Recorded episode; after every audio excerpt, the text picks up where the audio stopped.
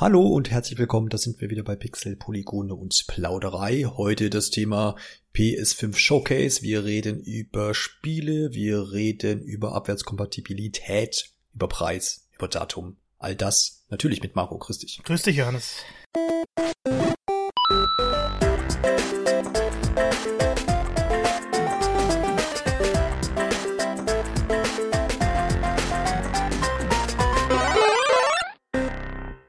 Gestern war es soweit um 22 Uhr deutscher Ortszeit. Glaub eine Dreiviertelstunde ungefähr PS5 Showcase. Man wusste im Vorhinein schon, da wird es wohl dann alle Infos geben, die man so braucht, wenn so eine Konsole erscheint.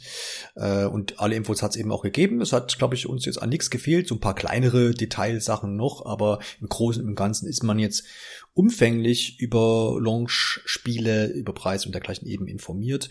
Dementsprechend können wir das heute besprechen. Wir wollen hier auch, wie wir das immer so handhaben, chronologisch möglichst durchgehen. Das heißt, die Ankündigungen alle einmal anschneiden und dann je nachdem, was uns dazu einfällt und wie wir dazu stehen, darüber sprechen. Und am Ende schätzen wir wieder das ganze Event ein und geben mal so einen Ausblick, wie zufrieden wir jetzt mit dem äh, Stand von Sony und eben jetzt äh, mit den ganzen Daten und Fakten, die wir jetzt hier besprechen, wie wir zufrieden wir da sind und ja, wie wir vielleicht unsere Kaufentscheidung treffen oder nicht. Los ging's mit dem Kracher, Marco. Ja, mit einem Kracher, den ich nicht so ausführlich erwartet habe. Final Fantasy 16 wurde angekündigt.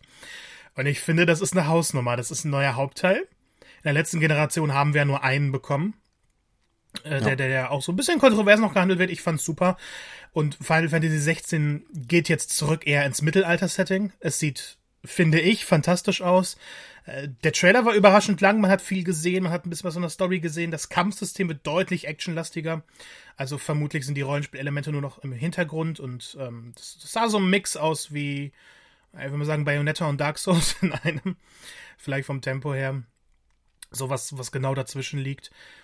Und es erscheint, so heißt es, und mit der Version gehen wir dann auch erstmal exklusiv für PlayStation 5. Es gab noch so einen Zusatz, äh, erscheint auch für PC und Sony hatte sowieso ein paar Fehler in der Präsentation drin, was so, so ganz untypisch eigentlich ist. Ähm, aber es ist erstmal ein konsolenexklusiver Titel. Sony hat sich den gesichert. Und Final Fantasy 16 ist eine Hausnummer. Ich glaube, es gibt nicht viele Spielereien abseits von Nintendo, die so bekannt sind wie Final Fantasy.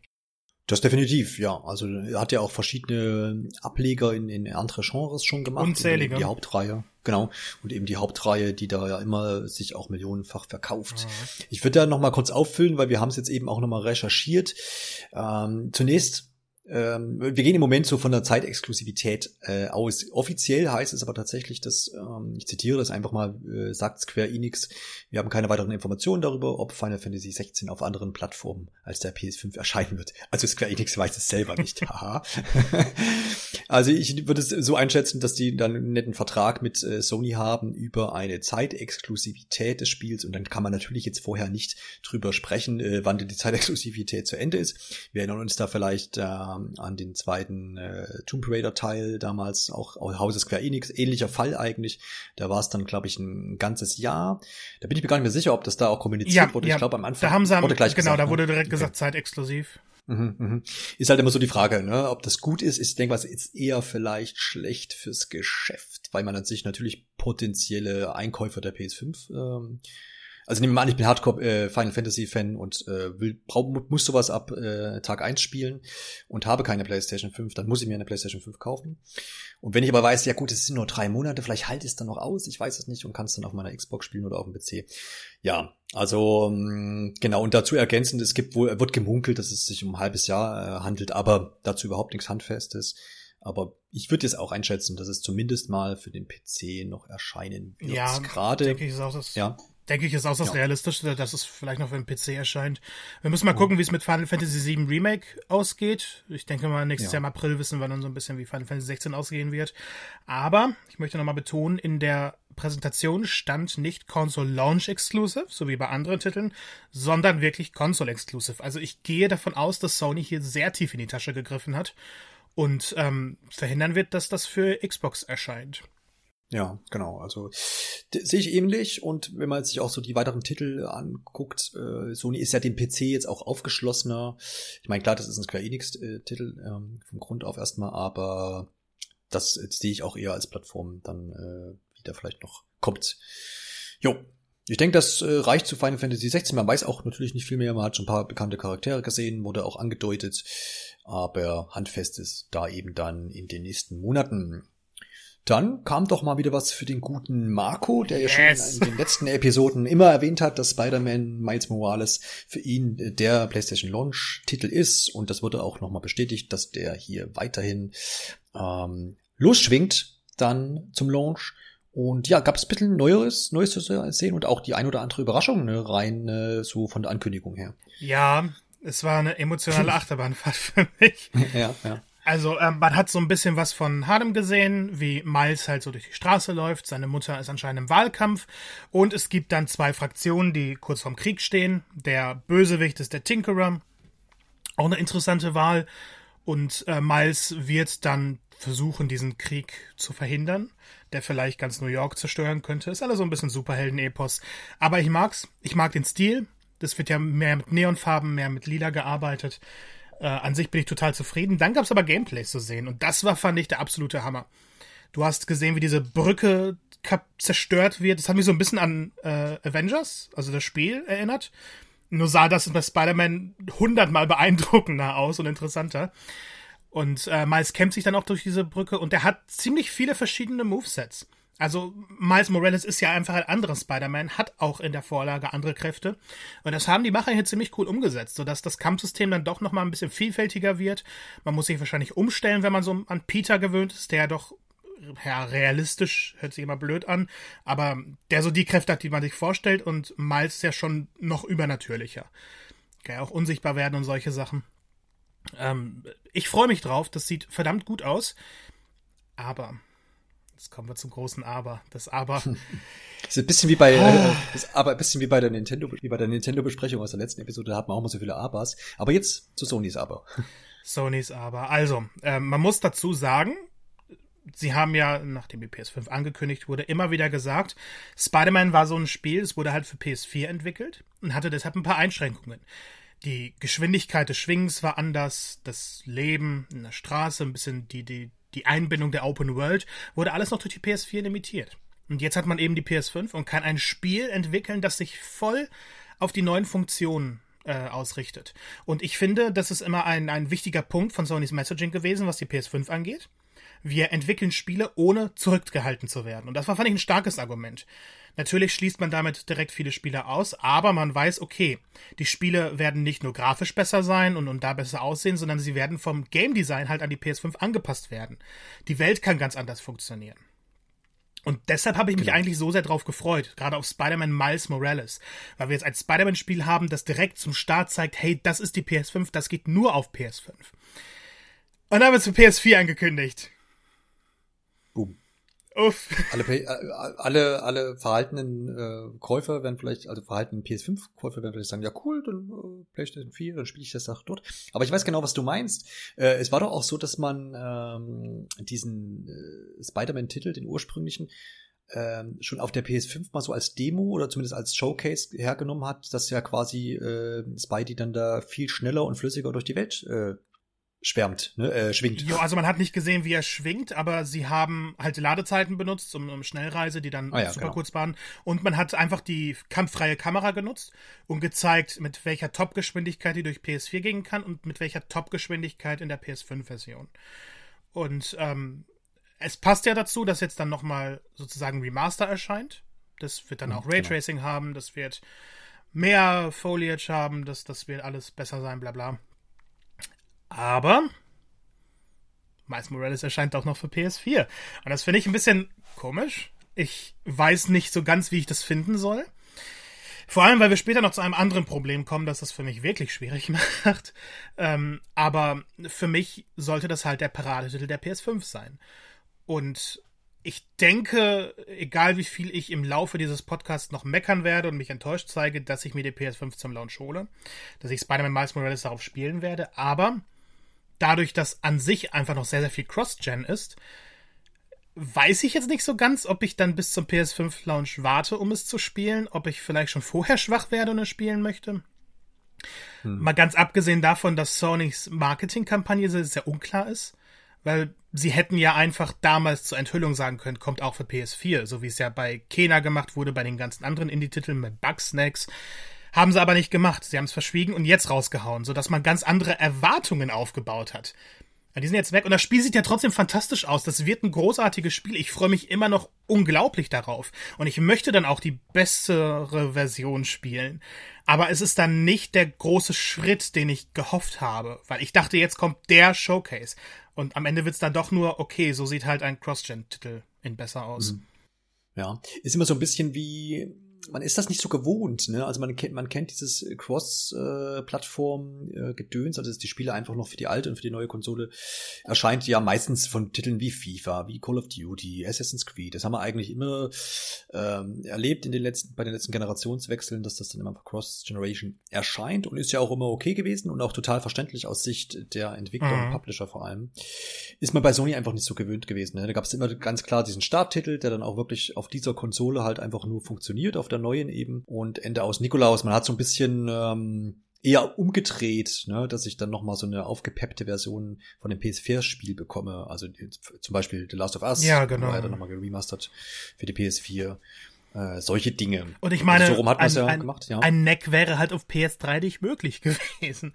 Aber jetzt auch mal äh, ja. nicht als Witz. Äh, wir haben Killzone Shadow Falls, das halt von Anfang an ausschließlich für PS4 entwickelt wurde und das sieht heute noch fantastisch aus. Es ist einfach ein großartiges Spiel. Mhm.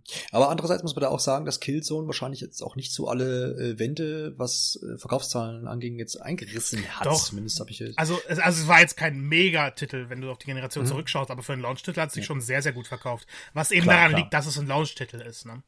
Genau, ja. Und das ist halt immer so ein bisschen. Das, wird eben interessant jetzt bei Spider-Man, ähm, der dann plattformübergreifend sozusagen äh, erscheint, wie da sich die Verkaufszahlen verteilen, wenn man das dann dann kundtut. Oder ob man dann immer nur sagt, insgesamt Verkäufe waren so und so. Und, ja, ja der, der kleine Wermutstropfen ist ja, wenn man sich's für PS4 holt, dann kriegt man das PS5-Upgrade kostenlos. Stimmt. Nicht so, wenn man das Remaster von dem originalen Spider-Man will. Sie haben sich noch nicht konkret dazu geäußert, aber das gibt's ja nicht einzeln zum Kaufen, sondern nur in der Ultimate Edition äh, die dann auch mehr kostet. Und also vermutlich, ja. vermutlich kann ich dann jetzt gar nicht in mein Regal greifen, die Spider-Man-Disc einlegen und dann die verbesserte Version bekommen. Äh, Finde ich komisch und unklar und eigentlich, man hat ja in den letzten Monaten erlebt, Sony sagt nicht viel, aber wenn sie was sagen, dann legen sie halt die Karten auf den Tisch. Und jetzt war das so der erste Moment, bei dem man sich echt gefragt hat, okay, wieso können sie nicht klarer kommunizieren? Ja, also ein bisschen äh, das Kleingedruckte so irgendwie so, ne? Du denkst immer so, ist das und das hier in das Spiel erscheint und jetzt bei Spider-Man ist eben der ähnliche Fall und dann musst du nochmal irgendwie, guckst du nochmal auf der offiziellen Website und wie ist das jetzt zu verstehen und suchst nochmal drei Quellen und am Ende bist du immer noch nicht so richtig schlau, ja. was du eigentlich tun sollst und äh, was denn die beste, vor allem das Beste für dich ist dann, je nachdem, was für, mit was für eine Konsole du ausgestattet sein wirst oder was du planst und äh, ist äh, bisschen schwierig. Ähm, aber prinzipiell bin ich aber auch der Meinung, äh, als jemand, der jetzt vielleicht da ähm, nicht so mega heiß drauf ist wie du, also ich fand es jetzt interessant zu sehen und ich würde das, würd das auch gerne ausprobieren, aber ich bin jetzt aktuell so, dass ich sage, ja, okay, wenn das, wenn das gut wegkommt, das Spiel, und du es vielleicht dann auch nochmal empfehlst, dass ich sage, ja, dann kaufe ich mir alles für die Playstation und wenn ich dann meine PS5 habe in drei Jahren, nee, dann ähm, kann ich, gucke ich mir vielleicht das Upgrade einfach nochmal an oder so, ich weiß es nicht. Prinzipiell finde ich es aber gut, dass man jetzt die PlayStation 4 Spieler nicht ausschließt, aber verstehe auch dich, äh, dass das dann vom Marketing von vornherein so ein bisschen anders angesetzt werden hätte müssen. Ja, das ist ja meine Sache. Ja Wenn sie vorher gesagt hätten, genau. kommt auf der PS4, dann hätte ich jetzt kein Problem damit gehabt. Richtig, ja. So, absolut. Ich glaube, damit kann man es auch zusammenfassen. Aber so ist das und ist ja trotzdem, ich glaube, dass das letzte vielleicht dazu auch noch, trotzdem auch ziemlich äh, starker Launch-Titel. Ist ja vielleicht auch so ein bisschen zu vergleichen mit Breath of the Wild damals für die Switch und für die Wii U. Also, also, ne, ja, ich ja, finde Breath of the Wild ist schon nochmal ein anderes Kaliber. Ich meine, Spider-Man ist eine beliebte ja. Marke, aber es ist ja ein kleinerer Titel im Endeffekt. Immer noch ein großer Titel, aber halt kleiner als das, das äh, erste Spiel. Und ähm, ich, ich würde auch mal sagen, alleine was, was Spiele technisch angeht, ist halt ein, ein Breath of the Wild schon deutlich beeindruckender. Ja, ist halt eine größere Marke. Also, ja, ja aber auch, aber auch vom, vom, vom Gameplay her hat es super viel Innovation mhm. gebracht. Und eigentlich ja. weißt du, bis auf die neuen Kampfsysteme und die Story kriegst du halt bei Miles Morales das, was du erwartest. Und bei Breath of the Wild hast du halt nichts bekommen von dem, was du erwartet hast und dafür was komplett anderes. Ja, ja, klar. Das stimmt und dann ist vielleicht noch, also die muss man dann sehen, wie es ausgeht, aber der Sprung von Wii U auf Switch, ähm, rein technisch zumindest jetzt bei ähm, Zelda, äh, fällt vermutlich nicht ganz so groß aus wie jetzt. Weiß ich nicht, kann man, kann man schwer jetzt einschätzen. Bewegen wir uns jetzt auch wieder in Fahrt. Aber niemand wollte äh, es auf der Wii U spielen. Also. ja, das stimmt, das stimmt, genau. Gut, dann kamen die Avalanche Studios, die ja im Wesentlichen, was ist denn denen ihr großer Titel? Ich, ich, ich hab, kennt das Studio? Aber habe jetzt gar nicht so was auf Disney Infinity. Ah, ja, jetzt, das ist so das, der letzte Toys to Life, wenn sich, wenn sich da der ein oder andere noch dran erinnert. Meine Die Sammlung jetzt, weint. aber ja, äh, gab es zahlreiche Ableger und jetzt haben sie sich eine nächste Lizenz geschnappt, anscheinend in Zusammenarbeit mit Sony, nämlich es geht ab nach Hogwarts, äh, in die Welt von Harry Potter und Co. Lang gemunkelt das Spiel, Marco, ne? Oder immer wieder erwähnt, irgendwie soll ja was im Busch sein und jetzt tatsächlich, das Spiel ja, gibt's. Also die Marke wurde mir damals auch noch nicht versaut, als das angekündigt wurde. Ja, das ist, schon, ähm, ist ja schon ich, Weile, ich, ich, ich, möchte gar nicht zu viel selber. Ich glaube, ich lasse dich gleich einfach reden, weil es sieht toll aus. Wenn man Bock drauf hat, ist es toll. Ich bin mit Harry Potter aufgewachsen. Ähm, normalerweise schaffe ich es bei jedem Werk, egal Buch, Film, Spiel, immer noch Autor und Spiel auseinanderzuhalten.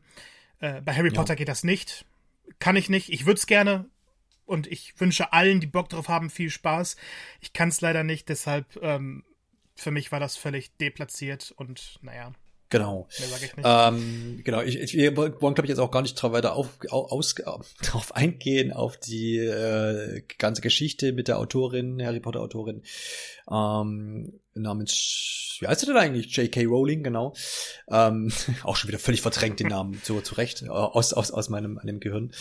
Ähm, aber ich denke auch, dass man zumindest sagen kann, ähm, dass, dass der Trailer, der jetzt das Spiel gezeigt hat, für Fans einfach wahrscheinlich da schon das Herz aufgehen lässt, ja. weil wir haben eine, eine, eine sehr realistische Grafik, wenn man das so sagen möchte, ne? also beeindruckend hat, äh, ist das schon alles dargestellt scheint sehr offen zu sein, das Spiel. Man, man, man alles so, eigentlich kann man alles wahrscheinlich machen, zumindest ist das so der Eindruck, was man sich halt vorstellt, wenn man in die Welt äh, oder wenn man nach Hogwarts jetzt gehen würde. Und da scheint alles möglich zu sein. Es gab natürlich jetzt noch nicht so groß viele Details, soll noch 2021 erscheinen, also das ist ja schon mal dann nicht in ganz so weiter Entfernung, erscheint aber auch für die PlayStation 4 im Übrigen und auch für die Xbox-Familie sowie für den PC. Dementsprechend kommen da, bekommen da alle was ab. Und ich habe jetzt zumindest immer Meinungen oder Äußerungen von Harry Potter-Fans gehört und die sind natürlich da erstmal Feuer und Flamme. Ja, ich denke, man darf auch ähm, nicht vergessen, wie, wie groß die Fangemeinde einfach ist. Und das ja. Spiel sieht so ein bisschen nach dem aus, was man sich immer gewünscht hat, was eben die Spiele zum Film nicht bieten konnten. Gab es ja auch ab und zu Open Worlds, aber du hattest dann trotzdem halt nicht die Möglichkeit, richtig viel zu machen. Und wenn man sich auf die Trailer, äh, wenn man die sich so anschaut, ist Harry Potter mit weitem Abstand auf Platz 1 mit 2,2 Millionen Aufrufen. Mhm, äh, ein ja, Spider-Man hat 1,5 Millionen. Das ist auch schon sehr, sehr viel nach den paar Stunden, aber 2,2 ist halt gigantisch. Ähm, das, das wird super ankommen, die Leute werden sich drauf freuen. Vielleicht kann ich, kann ich mich irgendwie überwinden, es auch spielen, weil Harry Potter ist halt Kindheit für mich und naja. Ich bin, ich ja. bin wehmütig, was das angeht. ja, klar, ja. Das muss man dann so ein bisschen mit sich ausmachen. Wer da irgendwie einfach nochmal nachlassen will, was überhaupt alles da los ist rund um äh, die Autorin, äh, einfach mal schlau machen, wer das vielleicht dann nicht mitbekommen hat. So viel zu Harry Potter und dann kam die altbekannte Marke Call of Duty in Form von Black Ops Cold War. Äh, muss ja auf jedem PlayStation Showcase Event irgendwie Call of Duty mit dabei sein. Das ist schon eine alte äh, Liebe, die da anscheinend herrscht. Und im August gab es ja die, diesen ersten Story-Trailer, den, den haben wir ja damals auch besprochen. Und äh, der war schon sehr, sehr eindrucksam, wie ich fand. Also ich habe das, also ich fand die ganze Aufmachung im Moment sehr interessant. Es scheint so ein bisschen halt auch wieder ein bisschen Story da jetzt mal endlich so ein bisschen drin zu stecken. Und jetzt gab es ein bisschen Gameplay zu sehen, Marco, wenn ich das richtig äh, mitbekommen habe. Ne? Ja. Also man, man startet halt die Mission. Das war jetzt das erste Mal, dass man eben nicht so ein zusammengeschnittenes Ding bekommen hat, sondern man hat gesehen, okay, so können Missionen ablaufen. Man ist da mit seiner Truppe unterwegs und da so ein Ziel in einem Flughafen und den will man ausschalten. Äh, was ich ganz witzig fand, ist eben, dass man halt auch snipern kann und diesmal so ein bisschen die Mechanik aus äh, Sniper Elite genommen wurde. Das heißt Zeitlupe und man sieht dann, wie, der, wie die Kugel in den Körper prallt. Ähm, das Ziel wird erstmal nicht erwischt und dann gibt es eine große Schießerei und ganz viel Action und Explosionen und Flugzeug geht los und wir fahren hinterher. Und dann, das fand ich ganz niedlich, wird so eine kleine, ja, so ein kleines ferngesteuertes Auto genutzt. Und dann muss man halt Schüssen ausweichen und dann geht man drunter und dann explodiert dieses kleine Auto und das ganze Flugzeug geht hoch. Ich glaube, action-technisch wird das einfach toll aussehen und vermutlich dann auch ein schöner Showcase sein. Hey, das kann die PS5 so rasant, bombastisch kann es werden. Ist aber ja auch kein Exklusivtitel, also. Ich habe so ein bisschen Gefühl, ich bin ja mit der Serie so ein bisschen ähm, abtrünnig geworden. Ich habe da immer noch, also ganz ursprünglich mal mit auf, auf dem PC angefangen damit und dann ähm, habe ich tatsächlich mal diese Wii-Teile gespielt. Es gab ja tatsächlich mal Wii-Umsetzungen. Ich glaube Modern Warfare 4 und dann auch noch äh, der Nachfolger. Ähm, da habe ich das immer ausprobiert, weil ich ein großer Fan von der Bewegung äh, oder, oder ähm, Pointersteuerung bei Shootern war auf der Wii. Ähm, aber das war natürlich immer ein bisschen ähm, schwachbrüstig, was die Grafik anbelangt hat. Aber mir hat es trotzdem ein bisschen Spaß gemacht. Und jetzt, was ich jetzt finde, aber korrigiere mich da bitte, ist, ist das jetzt das erste Mal, dass so ein bisschen mehr äh, wieder in die Kampagne investiert wird? Ja, ne? Ja, also die Kampagne letztes Jahr war halt so das, das Action-Spektakel. Ähm, ich finde, die Reihe hat damals mit Infinite Warfare, der Teil wird ja oft gehasst, was ich nicht verstehen kann. Ähm, das war damals das Coole, weil du hattest äh, die Möglichkeit, Missionen auszuwählen, du hattest Nebenmissionen, äh, das war alles sehr spektakulär, aber die Leute waren halt so, hey, wir wollen wieder was in der Vergangenheit. Und dann ging es wieder zu diesen normalen Kampagnen, World War II, ähm, stinknormale Kampagne, Black Ops 4 hatte gar keine Kampagne, also gar keinen Singleplayer-Content. Und äh, Modern Warfare halt gerade schon gesagt, so das Normale. Ja. Und jetzt soll es aber wieder so sein, dass die Missionen großflächiger werden, dass es keine richtige Open Worlds gibt, aber du hast halt schon offenere Gebiete. Du hast Nebenmissionen, die während die Missionen auftauchen können, die du erledigen kannst. Also jetzt wollen sie schon mal so ein bisschen, weil sie den Multiplayer eigentlich safe haben. Also klar, der normale ist wieder ein bisschen anders gehandhabt, aber der Fokus liegt ja auf Warzone. Und das läuft ganz normal weiter, kriegt dann eben auch neuen Content von Black Ops Cold War, sodass sie jetzt vielleicht einfach die Möglichkeit hatten, wirklich wieder mehr in Singleplayer zu investieren. Und es sieht schon interessant aus. Also wenn es wirklich vielfältig genug ist und jetzt nicht wieder permanent Schlauchlevel sind, mhm. könnte das cool werden. Ja, auf jeden Fall. Ähm, Datum ist hier der 13. November für alle Konsolen, alt sowie neu und auch den für den PC. Auf PlayStation 5 natürlich mit einer kleinen Korrektur nach hinten, zumindest wenn man in Europa zum Beispiel wohnt. Denn Release ist an einem anderen Tag, werden wir später enthüllen, wer es noch nicht gelesen hat. Ach, jetzt sind wir auch mal in der Position, bis äh, ans Ende zu warten. ähm, aber wir können noch vielleicht was sagen zur PlayStation 5 Version. Da äh, kriegt man natürlich dann Raytracing. Oh, ich hasse das Wort ja jetzt schon, weil es dann ständig um die Ohren fliegt. Ey. Aber natürlich aber ist natürlich ist mit. Toll. ist toll. ist natürlich dann mit an Bord und ähm, und natürlich auch äh, wenn man möchte, 4K-Auflösung und bis zu 120 Hertz Wiedergabe und HDR-Unterstützung. Wenn man dann den entsprechenden Fernseher oder Monitor da auch dann hat. Jo. Das so viel dazu. Und dann können wir uns da reinstürzen ab 13. November, je nachdem, welche Plattform man dann hat. Dann war Capcom an der Reihe mit Resident Evil Village oder auch genannt Resident Evil 8. Da gab es mal wieder einen Trailer, nachdem ja schon ja, irgendwie im Sommer, ich glaube, das war die letzte PlayStation-Veranstaltung, oder? Also ich glaube im Juli, oder? Im, ja, ich glaube, da gab es ja schon den ersten ähm, Village-Trailer und der war damals so ähm, sehr, sehr überraschend, weil nämlich man hat einige Szenen gesehen, dachte so, na, das ist ein bisschen Resident Evil-like, könnte aber was völlig anderes sein und dann stand da erstmal Village und dann war so, hä, was ist Village? Und dann wurde so eingeblendet die 8 und dann auch den Untertitel Resident Evil und dann war das klar. Ist wieder aus der Ego-Perspektive, das haben wir damals auch schon besprochen. Man hat jetzt ist jetzt nicht so richtig viel schlauer, oder? Marco, hast du noch mal was in Erfahrung bringen können, weil der Trailer sagt jetzt nicht so richtig viel. Ich habe mir aber jetzt auch nicht irgendwie analysiert oder habe mir auch keine Analyse dazu durchgelesen. Ja, der Trailer zeigt eigentlich nur das, was bekannt war, was erwartet wurde, was die Leaks gesagt haben. Da soll noch ein paar mehr Szenen. Also ich glaube, man hat auch einen anderen spielbaren Charakter ein bisschen gesehen. Kann auch sein, dass ich mich da täusche. Man hat die Monster das erste Mal gesehen, die Werwölfe. Das ist ja dann noch mal so ein bisschen was anderes für Resident Evil. Ich weiß vom Trailer aber jetzt auch nicht so beeindruckt, weil es ist halt Resident Evil Village. Wir haben so ein paar Szenen gesehen, ein paar neue Szenen, man kriegt so einen besseren Eindruck, aber es wäre jetzt nicht notwendig gewesen. Da hätte ich lieber ein bisschen Gameplay vielleicht gesehen, so, so ein paar Minuten, um dann nochmal so ein bisschen Eindruck zu bekommen, wie es sich denn spielen wird. Aber dieser zusammengeschnittene Trailer war dann, ja, ich hatte dieselbe Reaktion wie beim ersten, nur dass beim ersten der Überraschungseffekt noch da war. Mhm, genau. Was neu war, waren so komische Zwischenszenen. Ah ja. Genau, wo ich dachte, also ich, ich habe das ja so ein bisschen äh, gestern live nebenbei und nach, im, im Nachhinein jetzt noch den Trailer nochmal angeschaut. Und als ich das äh, gestern nebenbei äh, gelesen habe, dachte ich, oh, ist schon wieder ein anderes Spiel dran? Was ist das jetzt? Da rein so, ne, Mutter und das Kind, äh, Mutter und Kind werden da anscheinend gezeigt. Und es ist so ein völlig anderer Stil. Und dann dachte ich erst, oh, ist das irgendein Indie-Titel jetzt zwischendurch? Aber dann habe ich gemerkt, ach, ist immer noch der Resident Evil-Trailer. Ähm, scheint so, wäre jetzt meine Mutmaßung, dass vielleicht so ein bisschen darüber die Story erzählt wird, über diese, diese äh, etwas andersartigen Einblendungen. Guckt es euch mal an im Trailer, das kann man schwer beschreiben. Wäre so meine Mutmaßung, aber kann natürlich auch einfach nur sein, dass das irgendwie Szenen aus dem Intro sind, die damit reingepackt wurden. War so ein bisschen wirr reingeschnitten, fand ich. Aber ich fand, es ja. sah schon ziemlich cool aus, der ganze Stil. Und Definitiv. Ja. Also sie hat ja, glaube ich, eine Geschichte vorgelesen oder so. Und das wird vermutlich häufiger mal passieren, so über Rückblenden, die dann wahrscheinlich mit der Hauptgeschichte verbunden werden. Und äh, ich mag ich mag so einen Stil. Ich mag diese diesen Märchen, Geschichten, Flair, was da vorgelesen wird, wenn man da ein bisschen noch was zu sieht. Und der Stil war jetzt auch nicht so verbraucht. Der sah ziemlich, ja, ich will nicht sagen innovativ, weil bestimmt kam er schon öfter mal vor irgendwo. Aber ich kann mich jetzt so an keinen Titel erinnern, der, weil Märchenszenen hast du ja öfter und dann hast du oft, okay, hier wird's ein bisschen bunt oder okay, hier haben wir halt so, so schwarze Puppen. Aber das sah echt gut aus.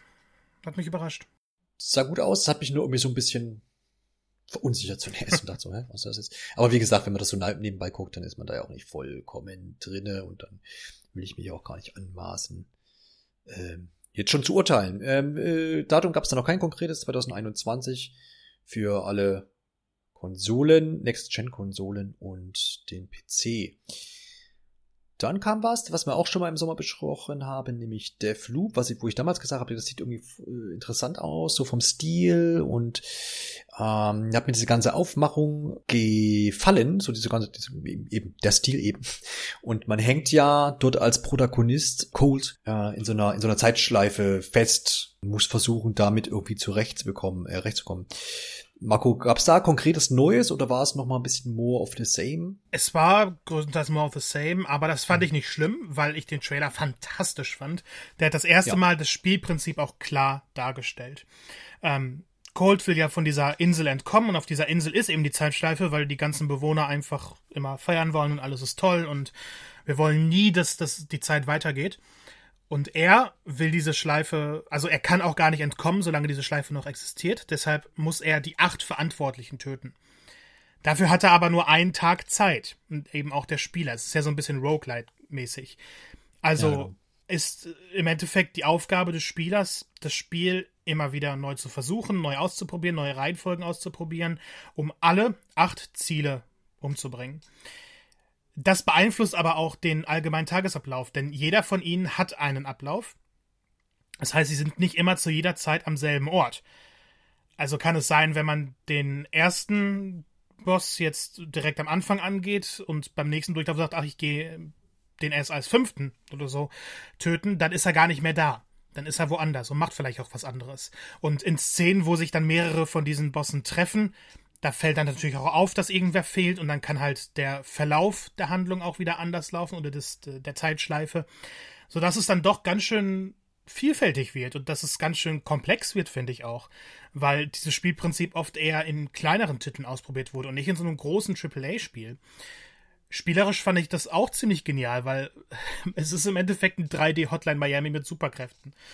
Man kann, glaube ich, nicht viel mehr dazu sagen. Man stirbt nicht so schnell, aber man versucht die Gegner möglichst kreativ dann umzubringen, möglichst äh, so ein bisschen, ja, dass, dass man eben das Ziel gut erreichen kann, dass es rasant bleibt. Wenn der, da, wenn der dann auch das Spiel schafft, auch in so einer 3D-Umgebung den, den Flow beizubehalten, mhm. wie, wie was eben so ein, so ein, so ein Hotline Miami ja hat, ähm, kann ich mir das auch sehr, sehr gut vorstellen. Was da aber auch so ein Faktor ist, ist kurze Ladezeiten, ne? also dass ich nach einem Tod halt einfach relativ schnell da wieder ins Geschehen, Geschehen mhm. reinkomme und meinen nächsten Versuch starten kann. Und das kann, macht alles für mich auch einen sehr, sehr guten Auf Eindruck, so ein bisschen erfrischend auch. Klar, es greift äh, altbekannte Prinzipien jetzt ähm, auf, aber diese Art Spiel gefällt mir prinzipiell. Ich erwähne ja da auch immer Katana Zero in dem Zusammenhang, was ja so ein bisschen oh, ähnlich angelagert ist. Genau, und äh, habe ich auch Bock drauf und ist sticht für mich jetzt immer wieder raus, auch jetzt äh, während dieser Präsentation, auch schon bei der letzten, ähm, gucke ich mir gerne an. Und es erscheint ja eben auch für die PlayStation 4, ne? Echt? Nee. Nee, dann, äh, dann musst du aber hier nochmal, dann müssen wir aber nochmal in die News gehen, Marco, und hier korrigieren. Das habe ich nicht reingeschrieben. Ach so, dann müssen wir hier, da steht Marco Lipke. Ja? äh, ja, okay, ich habe ich hab eine 4 ja, statt eine 5 Ich glaube, du hast, genau, du hast einfach nur eine 4 statt eine 5 geschrieben. Ja. Alles gut. Äh, es scheint aber wirklich ein Jahr exklusiv für PS5. Ah, da haben wir wenigstens wieder eine Zeitangabe, ja, okay. Genau, ähm, aber es ist natürlich ein, ein cooler Titel, den sie sich da gesichert haben. Und mhm. für mich, also ich weiß dann aktuell, wenn ich jetzt die Konsole mir erst später holen sollte, bei Deathloop will ich sie dann doch haben. Ja.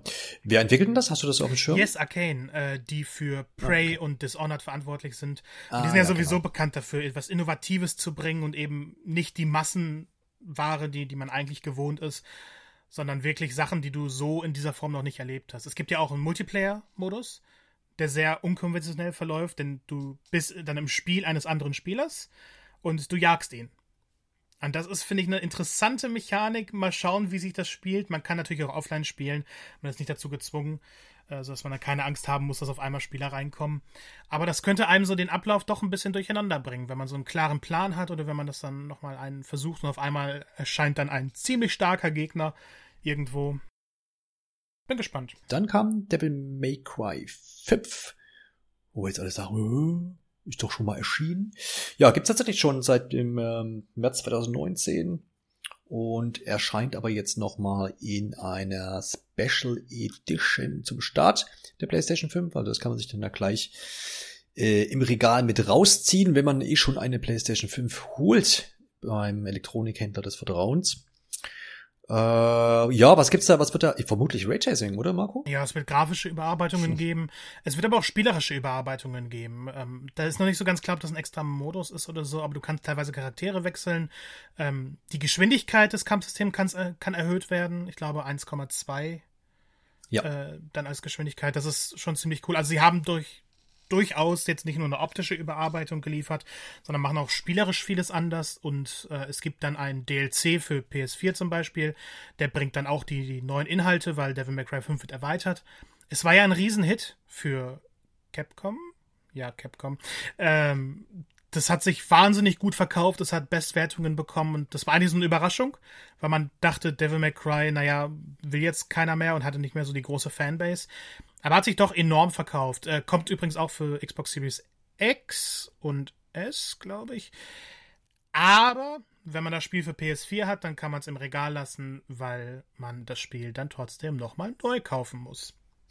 ja, ja, das finde ja, ich ja, ja sehr ja. schön, weil ich habe es hier im Regal und habe mich schon gefreut und dachte, hey, das sind coole Sachen, zahle ich auch vielleicht gerne 10 Euro mehr. Nee, Pustekuchen nichts mit Upgrade-Gebühr, kein, kein nahtloses Switchen da möglich. Äh, Spiel nochmal neu kaufen, äh, muss man dann überlegen, ob man da Lust drauf hat. Da muss man schon ein ziemlich harter Fan, glaube ich, der Reihe sein. Mhm. Aber ja, ich meine, es, es, ist so ein logischer Schritt, den man vielleicht jetzt, also ich beziehe mich jetzt darauf, die, das überhaupt nochmal aufzulegen, das Spiel. Äh, wie du schon sagtest, hat sich, ist, ist der bestverkaufteste äh, Titel der ganzen äh, Reihe. Dementsprechend, warum sollte da Capcom dann nicht sagen, machen wir doch nochmal. Und ich denke, da wird es auch seine Abnehmer nochmal finden. Beziehungsweise auch einfach Leute, die da nochmal überhaupt reingucken wollen, äh, weil sie es bisher noch nicht getan haben dann zum Start mit erhältlich. Und es ist, glaube ich, auch ein ganz vernünftiger Starttitel. Das sind ja eh nicht so viele äh, dann zum, zum Release der Konsole. Ich glaube, das darf man äh, gar nicht unterschätzen, weil Ubisoft ja ziemlich dicke Dinge raushaut. Ja, ja ich meine, jetzt, also, es ist, glaube ich, ähm, wie will ich sagen, ähm, für Leute, die Bock auf so eine Art Spiele haben, äh, dann, die greifen dann eben zu Devil ja, okay, May Cry. Ja. Ne? Weiter ist jetzt, wir haben von Platinum Games irgendwie was, nix aus der Richtung, was die, die vielleicht noch das Genre vielleicht bedienen könnten, so ein bisschen. Ja, genau. Ziehen wir weiter zu Oddworld Soulstorm. Das war ja auch schon angekündigt, wenn mich nicht alles täuscht. Jo, das ist auch seit, seit Jahren angekündigt. Ich glaube 2014 oder so. Irgendwo in meinem Kopf hinten war das verankert. Jo, wurde ja auch bei der letzten PS5-Präsentation dann nochmal neu enthüllt. So, hey, es existiert, wir haben Bildmaterial. So jetzt einfach ein neuer Trailer, ne? Das war's. Keine weiteren Infos, wann das Ding erscheint. Ist doch weiter in Arbeit. Wobei sie, Soll man nicht vergessen. Wobei sie sagen, also es wurde im Blog gesagt, man hat sowieso viele Informationen erst später bekommen, was ich Mhm. hasse. Ich, das kritisiere ich ja bei Xbox genauso. Wenn du eine Präsentation hast, ein großes Event, dann musst du da die wichtigen Infos reinpacken und du kannst dann nicht sagen, okay, wir veröffentlichen das später auf Twitter oder im Blog oder so. Nein, wir wollen das jetzt wissen. Ist immer schwierig. Man muss immer dann immer irgendwie drei, vier Quellen beziehen Ja. und nochmal alles nachlesen. Finde ich auch komisch. Aber deswegen ist ganz gut, dass wir uns jetzt nicht gestern Abend vielleicht gleich zusammengesetzt haben, sondern nochmal jetzt Ja, wir hätten viel verpasst. Stunden ab. Genau, weil jetzt so im Nachhinein dann immer noch was kommt. Äh, auf jeden Fall soll der Release-Termin bald bekannt gegeben werden. Also es ist Okay. wahrscheinlich schon deutlich weiter, als wir vermuten. Und ich, ich denke, so Anfang 2021 wird es dann erscheinen. Sie wollen sich aber nicht festlegen, weil ja damals ähm, das, das erste Remake, äh, New and Tasty, dann auch nochmal tausendmal verschoben wurde. Daraus haben sie hoffentlich dann gelernt. Dann kam äh, Five Yes. Nights at Freddy's Und Security das war, Breach. das war so schön. Ich habe mit Daniel die Präsentation geguckt und ich kann mir vorstellen, wie die meisten, die dann das PS5-Event so bei den äh, geguckt haben, so denken, hä, hä, was soll das? Und ich guck erst und da wird so Gregory gesagt, hä, was soll ich damit einordnen? Und so nach fünf, äh, fünf bis sieben Sekunden dachte ich dann, nein, das ist Five Nights at Freddy's. Wow. Boom. Wow, wow. Und um das Gespräch schon mal direkt in die realistische äh, Richtung zu, zu lenken. Gestern Abend war es der meistgeschaute Trailer. Jetzt liegt es gleich auf mit Spider-Man. Das heißt, die Krass, ja. Five Nights at Freddy's Community ist deutlich größer, als man erwartet. Und Five Nights at Freddy's Security Breach ist der erste AAA-Titel. Möchte aber erstmal von dir wissen, wie hast du den Trailer wahrgenommen? Ähm, auch so ein bisschen stutzig. Ich habe da zu dem Moment habe ich äh, tatsächlich war ich auch erst äh, hatte ich den diesen verdammten YouTube-Chat noch parallel auf, wo dann irgendwelche Mutmaßungen erst kamen, die in sämtliche Richtungen gingen, wo ich dachte, nein, nein, nein, nein. Und dann hat sich dann das rauskristallisiert. Ich habe ähm, bisher da nicht viel mit am Hut gehabt, ne? Aber deswegen will ich da auch gar nicht zu viel jetzt einschätzungsmäßig sagen, weil das ist jetzt, also es hat mich erstmal jetzt nicht abgestoßen, hat mich aber auch jetzt nicht vollkommen vom Hocker gehauen. Mhm. Aber wie gesagt, ich hatte bisher da noch keine Berührungspunkte. Dementsprechend äh, bin ich da so neutral dem Ganzen gegenüber. Aber klär uns vielleicht auch mal auf und dann auch mich, Ja. ähm, wo die Reihe so kurz herkommt, kann man sich mal kurz Zeit nehmen, äh, weil es scheint ja dann doch was Besonderes zu sein. Ich, ich finde sowieso, das ist eine der, der schönsten, interessantesten Erfolgsgeschichten, weil ja der Entwickler Scott Cawthon mal ein Spiel, ich weiß gerade nicht mehr, wie es heißt, gebracht hat. Das sollte so ein, so ein niedliches, kinderfreundliches Ding sein. Und da hatte er dann so, ähm, so Tiere vermenschlicht und das sah einfach unheimlich aus und hat damals auf, auf Steam, kann ja eigentlich jeder Indie-Entwickler, damals ging es ja noch ohne Gebühr, was, was hochladen. Und äh, der hat nur Kritik bekommen, gesagt, boah, das sieht so unheimlich aus und was soll das? Und da dachte er, okay, der nimmt jetzt mal den Stil dieser Charaktere und macht daraus ein Horrorspiel. Und das ist eigentlich sehr simpel gewesen, weil du fünf Nächte lang in diesem, oder eigentlich auch mehr, aber erstmal fünf Nächte in diesem Restaurant Freddy's, äh, Freddy Fazbear's überleben musst. Du bist äh, ein Nachtwächter und du bist permanent in einem Raum. Du hast aber Kameras vor dir. Und diese Kameras musst du immer wieder durchswitchen und du siehst diese Animatronics, die normalerweise tagsüber, ich glaube, in Amerika kennt man sowas von Chuck E. Cheese, ähm, die dann tagsüber Freude bereiten. Bei Nacht werden sie lebendig und versuchen dich zu töten. Du kannst aber nicht abhauen, sondern du kannst nur diese Kameras überwachen und schaltest dann immer hin und her. Und wenn du siehst, die sind auf dem Weg zu dir, dann musst du deine Türen verschließen. Du hast eine begrenzte Energie. Und das Spielprinzip war damals simpel, es war aber wahnsinnig effektiv und das ist explodiert, gerade auch durch YouTuber. Es ist so explodiert, dass es in relativ kürzester Zeit mehrere Teile gab. Es gibt eine komplizierte Geschichte und äh, sechs Hauptteile gibt es in dieser Reihe. Es gibt mehrere Spin-offs. Es gibt eine sehr lange Bücherreihe, also eine Büchertrilogie und dann noch mal mehrere Kurzgeschichten. Es ist ein Kinofilm von Blumhouse in Arbeit. Und es gab eben auch, äh, das war letztes Jahr oder vorletztes Jahr, ich glaube letztes Jahr, äh, ein VR-Spiel, Help Wanted. Und das war schon eine riesen Überraschung, weil man ja immer dieses, also es waren immer noch Indie-Spiele. Und es sah immer gut aus, es war aber eine Indie-Reihe, von der du geglaubt hast, dass ein Entwickler das machen kann. Und der hat später auch ein bisschen Hilfe bekommen, aber es ist immer noch sein Projekt. Help Wanted war dann aber ein VR-Titel mit ziemlich vielen verschiedenen Leveln. Du hast Level aus den vorherigen Spielen nochmal gehabt und es wirkte hochwertiger. Es wirkte größer und man dachte, okay, die Reihe wird jetzt langsam erwachsen, sie wird groß. Und dann wurde Security Breach vor ein paar Monaten angeteasert äh, und es wurde gesagt, das ist unser AAA-Titel. Das ist das erste Mal, dass wir halt nicht dieses kleine Spielprinzip haben, sondern wir wollen was Großes machen. Und da helfen dann eben auch die Entwickler von Help Wanted oder die sind hauptsächlich dafür verantwortlich. Und Scott Cawthon ist natürlich auch sehr, sehr stark eingebunden, äh, hat alles konzipiert etc. Äh, das Prinzip diesmal ist dann eben auch, dass du in diesem Freddy Fazbear's bist. Äh, ich weiß gar nicht, wie es genau heißt, aber das ist dann so ein Mix aus Shopping Mall, Einkaufszentrum, Vergnügungspark äh, und, und Restaurant. Und da werden eben nachts auch Sachen passieren und du wirst aber frei diese, diese Umgebung erkunden können. Das heißt, du sitzt nicht immer nur und musst dann aufpassen und Kameras beobachten, sondern du bist aktiv im Geschehen. Und ich denke mal, es wird mehrere neue Gameplay-Elemente geben, die aktuell noch nicht bekannt sind. Aber alleine zu sehen, weil diese Marke ist wahnsinnig interessant. Nur klar, das Gameplay hat sich oft nicht verändert. Im fünften und sechsten Teil gab es große Abänderungen nochmal, aber dieses Kernprinzip ist dennoch geblieben. Und das jetzt mal als großen Titel zu sehen und vor allem zu sehen, dass dieser kleine Indie-Titel, der eigentlich als, als Frustaktion erschienen ist, jetzt den Weg geschafft hat ins zweite PS5-Event, ist mindblowing. Also ich hab's gefeiert, ich freue mich tierisch drauf, ich mag die Reihe, auch wenn ich schreien werde, weil es ja sehr Jumpscare-heavy ist. Und der Trailer hat, finde ich, dann auch nochmal die richtige Atmosphäre gezeigt und auch eben bewiesen, hey, das ist jetzt das erste Mal, dass wir diese Location vollends realisieren können. Das ist das, was du dir immer vorgestellt hast, in noch größer. Die sind ja die, die, die ursprünglichen Teile sind ja auch alle für, für Konsolen erschienen. Nicht alle. Ja, nicht auch, alle. Äh, die ersten vier, wenn ich richtig. Die ersten vier, definitiv. Eine, eine ganze Menge. Ich habe das, das ist zumindest das, was ich jetzt auf Switch gesehen habe, dass wir ähm, dass die quasi da alle jetzt nachholbar sind. Wer da also mal reingucken will, kann das dann auch tun. Klingt auf jeden Fall interessant und es ist wirklich eine, eine, eine schöne Story, die du da jetzt quasi erzählt hast, vom, vom kleinen Projekt, äh, Frustprojekt, wie du es jetzt genannt hast, und jetzt eben bis, bis ins Showcase rein. Das hat man ja nicht alle Tage, würde ich sagen. Nee. Uh, von daher äh, schaut euch das gern mal an. Dann gab es aber einen altbekannten, auf den viele auch ähm, gewartet haben und war ja auch schon angekündigt, dass Demon's Souls ähm, Remaster so darf man es nennen, ähm, wurde jetzt, äh, heute wollte ich sagen, gestern nochmal gezeigt in einem weiteren Trailer. Diesmal gab's ein bisschen Gameplay, ein bisschen mehr, ne? Mhm, vor allem mal ähm, zusammenhängendes. Zu, zu sehen. Genau, einfach mal so am Stück, wie wir es jetzt eben auch schon bei Call of Duty hatten. Ist das was, wo du sagst, das willst du dir auf jeden Fall nochmal angucken? Ursprünglich ja für die ähm, PlayStation 3, ne? Erschienen? Yep. Nee, ja doch, genau, ja, genau.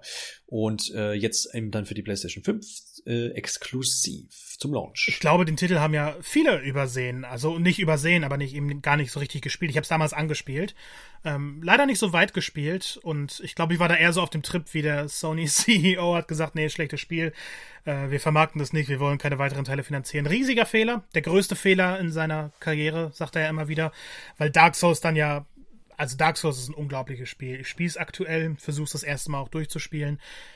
Äh, Demon's Souls ist aber immer noch ein fantastisches Spiel, was viele eben nicht gesehen haben. Und man darf ja auch nicht vergessen, From Software-Spiele sind mittlerweile, also haben den Massenmarkt erobert. Ein Sekiro, eine komplett neue Marke, hat sich unglaublich häufig verkauft in den ersten Monaten schon. Äh, sodass Demon's Souls eigentlich eine richtige Ansage ist. Und man hat jetzt den Anfang gesehen, man hat gesehen, hey, so sieht es aus. Äh, das Spielgefühl ist immer noch so wie damals. Es sieht einfach nur alles deutlich besser aus.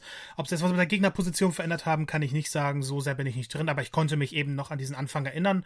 Auch an den ersten Boss, der einen dann tötet. äh, man, man, kann ihn, glaube ich, sogar besiegen, dann passiert aber noch was anderes. Ähm, man darf ruhig sterben an dieser Stelle, das ist nicht schlimm, äh, um die Geschichte auch voranzutreiben. Ich finde aber gerade die grafische Überarbeitung sieht unglaublich aus. Und Shadow of the Colossus ist ja vom selben Team, also Bluepoint. Und das sah schon unglaublich gut aus, aber jetzt bei Demon's Souls merkt man nochmal, okay, da steckt deutlich, deutlich mehr Arbeit drin. Sie haben ja auch kleine Anpassungen vorgenommen, haben sie später noch verraten, ähm, die dann das Spielgefühl moderner gestalten sollen. Ich bin gespannt drauf und ich denke, ähm, dass es zum Launch kommt, hat alle umgehauen. Und es ist auch ein, ein sehr wirksamer Titel. Und es wird, spricht nicht jeden an, aber man darf wirklich nicht vergessen. From Software Spiele sind Kaufmagneten geworden und die verkaufen sich deutlich häufiger, als man es jemals erträumen könnte. Ja, und gerade auch äh, alle so diese, die, diese Reihe und eben auch den Entwickler vom Software da huldigen quasi und auch gerne einfach äh, die Spiele auch mal wieder nachholen, ob das jetzt nun Dark Souls ist äh, oder dergleichen. Und jetzt mit Demon Souls äh, kriegt man ja einen guten Einstieg und hat da wahrscheinlich dann auch ziemlich großen Bock drauf, wenn man da jetzt eh Fan, Fan, Fan dieses Entwicklers ja. ist und auch für das Erlebnis nochmal Bock hat, auch wenn man es vielleicht schon zur PlayStation 3 Zeiten bestritten hat. Äh, was mich noch interessieren würde, aber ich denke, da gab es konkurrent noch nichts, ob man denn das, den Titel so ein bisschen zugänglicher machen wird äh, in Sachen oder, oder bleibt man sich da schon treu und sagt, nee, nee, das ist schon was, was äh, auch ähm, weiterhin so herausfordern soll, weil das ist ja das große Marktzeichen eigentlich auch so ein bisschen. Ja, ich, ich glaube, das wird immer noch so sein. Ähm, es es hm. wird, denke ich mal, keinen einfachen Modus geben, sonst hätten sie das schon angekündigt. Aber man darf ja auch nicht vergessen, und jetzt werde ich vielleicht gleich mit Steinen beworfen, Dark Souls ist ja auch kein perfektes Spiel. Es hat ja ziemlich viele unfaire Momente und das hatte Demon's Souls auch, wo du nicht wirklich erwarten kannst, dass du hier stirbst. Und ähm, manchmal auch einfach die, die Hit-Detection nicht gut funktioniert und die Hitboxen sehr komisch sind. Und das alles soll besser angepasst werden. Also ich rede jetzt nicht von Überraschungen, wo du sterben sollst, wo die Macher dich tot haben wollen, sondern wirklich, wo die Spielelemente nicht sauber programmiert wurden. Und das wird verfeinert, von daher denke ich nicht, dass es einfacher wird, aber es wird fairer, das Spiel. Und das könnte dann wieder Leute, die eben von den technischen Unsauberheiten dieser frühen Form Software oder neue Generation von Form Software ähm, ein bisschen abgeschreckt waren und sagen, hey, das spielt sich nicht gut und man muss ja viel zu viel Zeit investieren, die werden dann vom Remake doch nochmal oder können dem Genre noch eine zweite Chance geben profitiert man da vielleicht dann einfach ein bisschen besser, wenn das im moderneren äh, auch gewandt herkommt, ja. nicht nur grafisch, sondern auch eben spielerisch, ja. Sehr gut. Dann äh, gab es mal kein Spiel, sondern äh, gab es eine Sache, auf die ich ja eigentlich so ein bisschen gewartet habe. Wir haben es in den letzten Episoden, wenn es irgendwie um Xbox ging oder um die PlayStation 5, immer wieder über den Game Pass gesprochen und was denn ähm, Sony, äh, Entschuldigung, Microsoft immer alles tut derzeit, um Leute irgendwie ranzukriegen, auf ihre Systeme zu locken, auf ihre Xboxen, auf ihre X-Clouds und was weiß ich nicht alles. Und ich habe schon immer dann damals gesagt, äh, wenn das Thema so aufkam, ich, irgendwie muss Sony irgendwas in die Richtung tun. Du hast schon immer gesagt, naja, so ein Game Pass kann sich Sony nicht leisten. Das ist auch der Fall. Hat man sich jetzt auch nochmal klar ähm, zu positioniert und gesagt, äh, Entwicklungskosten sind dermaßen hoch. Wir haben jetzt nicht diesen ähm, großen äh, ne, Geldspeicher, wo Donald, nee, Dagobert Duck dann rumschwimmt und können jetzt hier subventionieren und irgendwie ne, die, so, so eine Art Game Pass noch mit starten, wie das Microsoft eben tut. Äh, die Frage ist, wie lange tun sie das noch? Wie lange halten sie das durch? Und man, man muss schon ganz klar sagen, Microsoft nimmt das als Lockmittel, ganz klar, würde ich vermutlich auch so machen in der Position. Mhm. Äh, Sony hat es vielleicht nicht nötig, aber dennoch hat man etwas in die Richtung geschnürt. Und das ist jetzt gar kein schlechtes Paket. Und das nennt sich nämlich PlayStation Plus oder PlayStation Plus Collection. Das heißt, alle PlayStation Plus Abonnenten, die dann eine PlayStation 5 auch haben, kommen in den Genuss zahlreicher PlayStation 4, PlayStation 4 Spiele, die auch ab dem Launch dann im November äh, erhältlich sein werden. Und das sind eine ganze Menge dicke Titel dabei. Nur mal um so ein paar rauszupicken. Zum Beispiel God of War wäre was, was ich auch noch spielen möchte, was mich dann zum Beispiel ansprechen würde. Äh, Ratchet und Clank äh, ist hier mit dabei.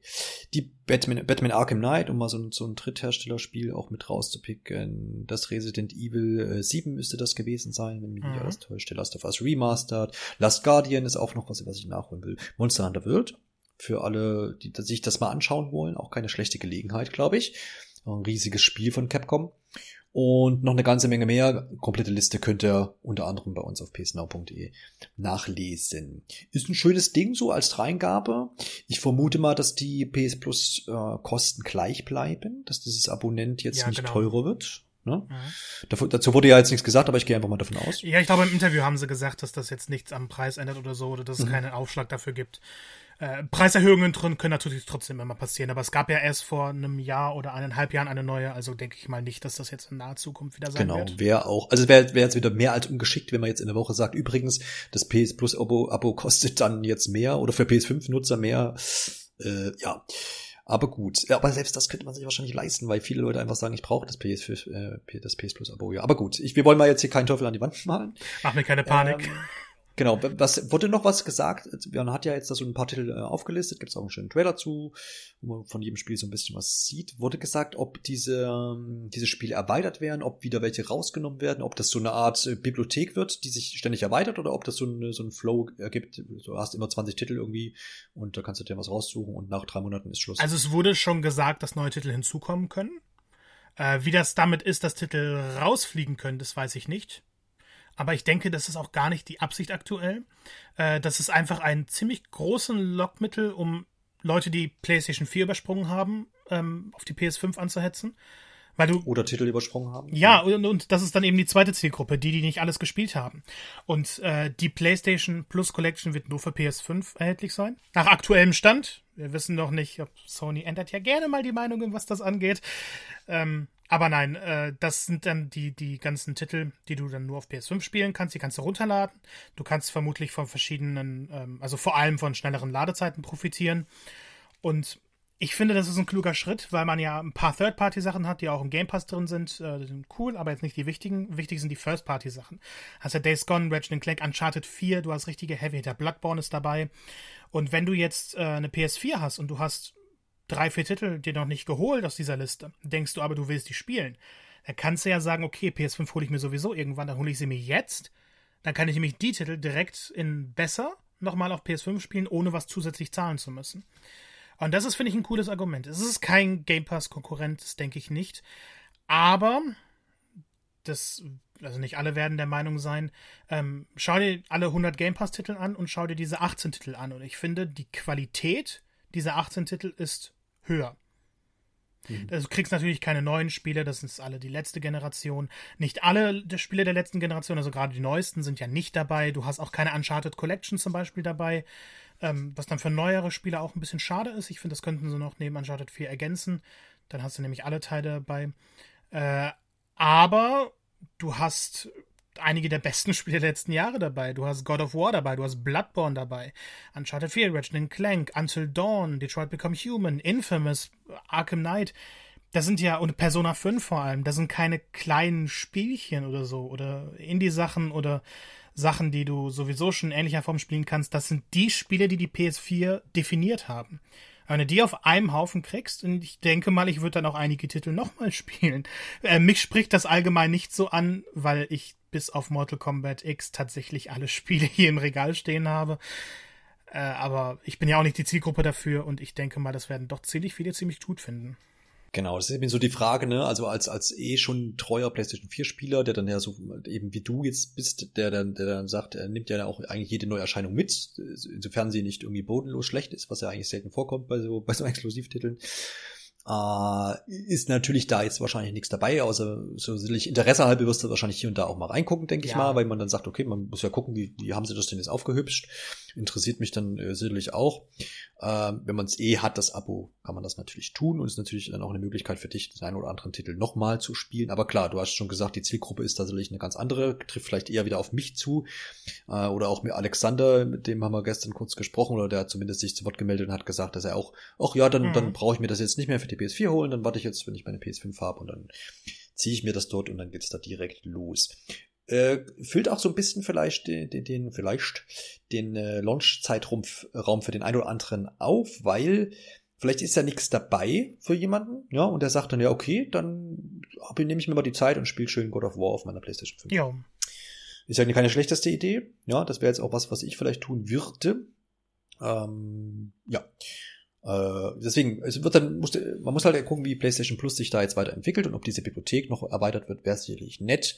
Äh, macht äh, Sony wahrscheinlich aber auch so ein bisschen einfach vom Erfolg und dergleichen abhängig.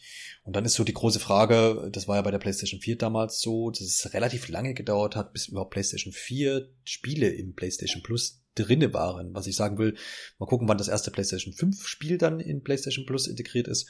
Wird jetzt nicht so schnell gehen wahrscheinlich. Nee, ich denke, das war jetzt auch gerade die Absage, dass es halt direkt was geben wird. Hm, ja, klar. Und, und, ist aber auch irgendwie nachvollziehbar. Ja, klar. Ja. Außer man staffelt da jetzt wieder rum und macht irgendwie so ein silbernes Abo und ein goldenes und ein Platin-Abo. Bitte, bitte nicht. Ganz, ich finde, gerade bei solchen Abo-Diensten, je simpler die Aussage, desto besser. Und äh, Microsoft ist halt in dieser, die haben ja fünf, äh, drei verschiedene Game Pass-Abos aber da kommunizieren sie halt auch wahnsinnig gut, was du in welchem Abo bekommst. Du hast halt das, was, was PC-Spieler haben, das, was Konsolenspieler haben und das, was Leute, die mehr wollen, haben. Und äh, PlayStation Plus, äh, sie würden vermutlich sogar so, so Bronze, Gold, Silber-Abo machen. Nein, das würde nicht funktionieren. Und jetzt hat der Dienst ja erstmals so eine richtige Aufwertung bekommen. Es wurden ja auch Spiele eben gestrichen damals, also die, die PS3 und Wieder Sachen, die, die gab es dann nicht mehr. Obwohl da noch genug Spiele gewesen wären, die Sony hätte bieten können. Und man hatte seitdem so ein bisschen das Gefühl, ja, der Wert sinkt ja und okay, du hast dann jeden Monat deine zwei Spiele und wenn da nichts für dich dabei ist, dann okay, du kannst ja noch online spielen dass sie das jetzt reinbringen, ähm, es wäre vielleicht nicht notwendig gewesen, aber sie minimieren dadurch ein bisschen den Frust, dass PS Plus eben auch keine günstige. Angelegenheit ist. Es gibt Gerüchte, dass Xbox Live sowieso eingestellt wird, dass es kostenlos wird. Keine Ahnung, was daraus wird, müssen wir abwarten, wird im nächsten Jahr, denke ich mal, klar werden. Aber sie werten damit PS Plus auf. Es ist ein deutlich besserer Dienst dann, zumindest für PS5-Besitzer. Mal schauen. Es wird eine interessante ja. Zukunft. Auf jeden Fall. Also man muss halt da, man, man, die hätten ja auch sagen können, ja, diese, diese 18 Titel da, die, das sind jetzt die ersten äh, 18 Monate oder von mir aus auch äh, neun Monate, äh, wo sie immer zwei Spiele von denen, von diesen da jetzt veröffentlichen. Pro Monat wäre ja auch gegangen, aber so hat man natürlich jetzt erstmal schon ein klareres oder ein schlagkräftigeres Argument. Nur wie gesagt, Frage ist halt, bleibt es dabei oder wird das vielleicht dann auch erweitert? Oder ist es so, Wäre ja auch eine coole Variante eigentlich, dass man sagt, man hat dann weiterhin ja wahrscheinlich diese monatlichen Spiele, dass immer eins irgendwie dann auch in diese Dauerbibliothek vielleicht übergeht oder sowas, weiß ich das nicht. Wäre schön. Wäre, wäre vorstellbar, ne? Gucken wir mal. Vielleicht fehlen deshalb so Titel wie Horizon oder Uncharted Collection. Mhm. Mhm. Könnte natürlich sein, ja. Dass man sagt, äh, jo. Und? Also wäre vielleicht. Sorry, ja. man, man kann ja auch Spiele, die schon mal im PS Plus drin waren, die jetzt nicht mehr drin sind, dadurch wieder reinpacken sodass die Leute, die damals verpasst haben, ich habe nämlich, ich habe Batman Arkham Knight damals zum, also mit meiner PS4 zusammengeholt. Die Disc ist hm. verschwunden. Ich suche sie seit zwei hm. Jahren, sie ist weg und ich habe immer noch DLCs, die ich spielen will. Es war mal im PS Plus und ich habe es tatsächlich nicht geschafft, einen ganzen Monat lang das zu vergessen und habe es mir nicht gesichert. Jetzt kommt es in diese PlayStation Plus Collection und dadurch kann ich es nachholen. Und ich denke, so kann man dann auch viele Titel, die Leute wirklich im PS Plus nicht verpasst haben, weil sie noch keine PS4 hatten, weil sie sich nicht drum gekümmert haben, weil sie kein PS Plus hatten, dadurch dann nochmal revitalisieren. Ja, sicherlich eine gute Möglichkeit. Dann jetzt zur sprichwörtlichen äh, Katze im Sack, die jetzt sich außerhalb dessen befindet. Und ich nenne, nenne mal einen Code und der geht folgendermaßen. 1.2 Punkt, 1.9 Punkt, 1.1 Klär mal auf hier, was ist da los? Ja, das würde ich auch gerne wissen. Ich glaube, sie haben sich noch gar nicht so richtig dazu geäußert. Ähm, aber mhm. ich kann mal deinen Code entschlüsseln. Die ja. PlayStation 5 erscheint am 12. November. Da war ich schon am Jubeln, als ich das gesehen habe. Einen Tag nach der Xbox, also muss man gar nicht so lange warten. In den USA, Japan, Kanada, Mexiko, Australien, Neuseeland und Südkorea. Genau, ich hab mit, bin mit Marco dann auch gestern gleich in der Nacht noch den äh, Antrag auf, auf die kanadische Staatsbürgerschaft durchgegangen. Also äh, das wird jetzt vielleicht noch durchgehen bis Ende Oktober und dann. Muss es, muss es, sonst weiß ich nicht, ja, was ich machen werde. Dann, dann klappt das auch. dann kannst du da auf den Markt mit zugreifen. Jo, und ansonsten Rest der Welt dann 19. November. Genau, China in Klammern, wir wissen ja. Aber mhm. Deutschland ist, finde ich, das, das, das 19. November, eine Woche später. Es ist unglaublich frustrierend. Ich kann meine Enttäuschung kaum in Worte fassen. Ich, findest du das so schlimm? Ja, ja, ja weil ich ja. meine, wenn man eine Konsole zum Launch holt, dann holt man sie, weil man früh dabei sein will. Man will unter den mhm. ersten sein. Das ist ja irgendwo gerade dadurch, dass es jetzt keine, also Demon's Souls klar, aber sonst gibt es ja keine richtigen Exklusivtitel, bei denen du denkst, wow, mhm. deswegen muss ich mir die holen. Deshalb ist auch das Erlebnis so ein bisschen, sich mit der Community auszutauschen, erste Erfahrungen. Das ist, finde ich, das, was ein Console-Launch ausmacht. Und ich denke, die Leute, die eben zum Start so eine Konsole wollen, wollen das auch erleben. Das ist jetzt nicht möglich. Ähm, ja, ja. Ich denke, das wird Corona-abhängig sein. Wir wissen ja, äh, Sony lässt mittlerweile per Flugzeug transportieren. Genau. Ja. Das ist ganz schön teuer, deutlich teurer als per, per Schiff. Und dennoch ist es nicht möglich, dass sie alle Länder gleichzeitig beliefern. Also denke ich, das liegt an Corona. Es liegt daran, dass die Produktion nicht so sauber lief, wie sie sich erhofft haben. Details darüber bleibt ein großes Fragezeichen. Wir müssen da auf offizielle Infos warten, weil die Gerüchteküche sagt jeden Tag was anderes und widerspricht sich auch ständig. Aber äh, es ist halt, ja, ein bisschen bitter, finde ich schon. Gerade weil die Xbox ja weltweit gleichzeitig erscheint und ich denke, die PS5-Nachfrage ist deutlich höher. Das sieht man in jeder Umfrage. Wir müssen am Ende auf die richtigen Zahlen warten, aber man, man darf davon ausgehen, dass mehr Leute eine PS5 wollen als eine Series X. Heißt ja nichts über die Qualität der Konsolen. Deswegen werden sie das auch ein bisschen staffeln können und sagen, okay, diese zusätzliche Woche brauchen wir auch, weil sonst einfach nicht genug Konsolen für den europäischen Markt fertig sind. Und wir können ja nicht mit, mit extrem wenigen losgehen, weil dann haben wir auch diesen, dieser Launch-Explosion nicht, die für uns eigentlich so wichtig ist. Also sagt dann Sony.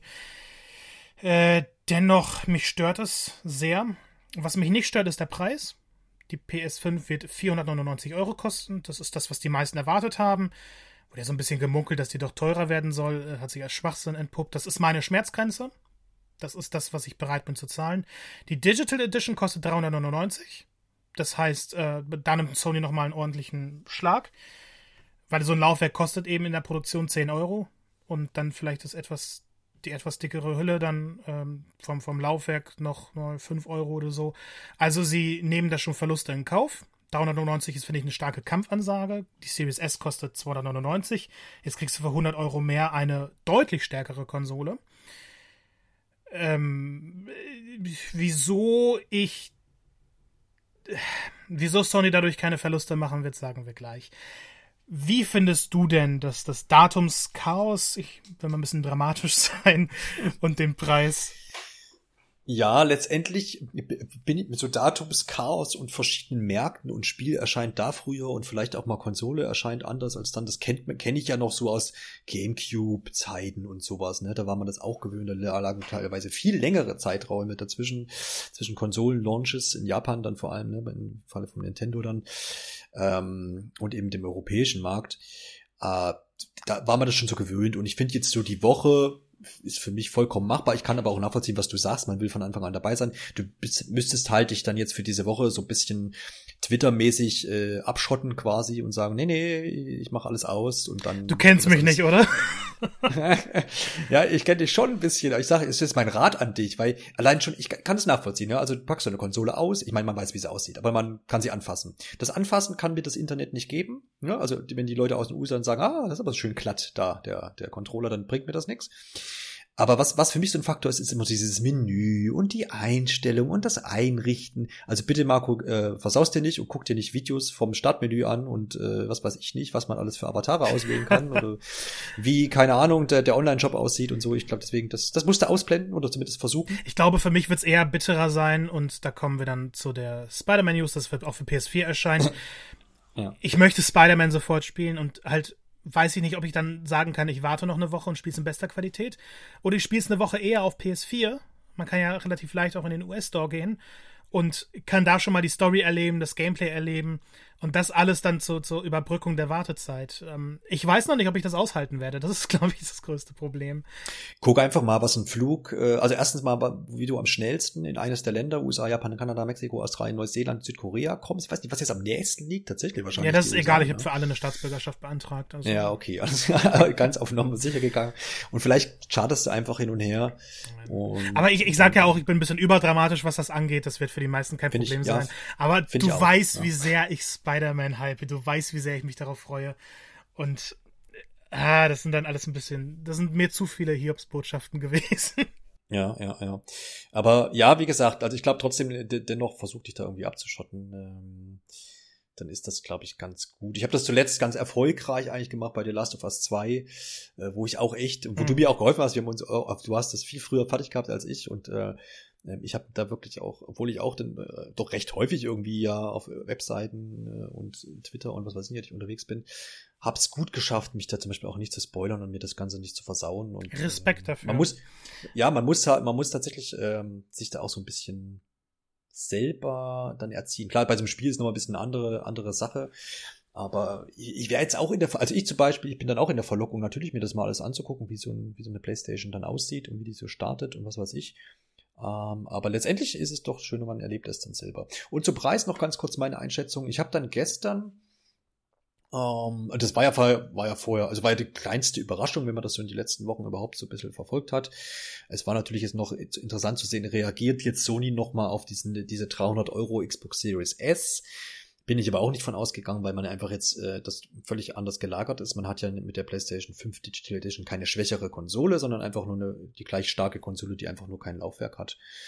Um, ähm, von daher ist, sind diese 399 vollkommen okay. Ich bin noch so ein bisschen am Schwanken und tatsächlich ging es ja dann gestern noch so um Vorbestellungen und so ein bisschen und wann geht's denn und so. Und ich glaube, heute früh war ich dann mal auf, auf Mediamarkt oder Saturn oder was. Online, da war es natürlich wieder vergriffen. Beziehungsweise, nein, ich, man hätte bestellen können, aber es war dann gleich mit Sofortzahlung und von nicht, und nicht im, genau, nicht, im, äh, nicht, nicht, in der Filiale abholen und so ein Kram.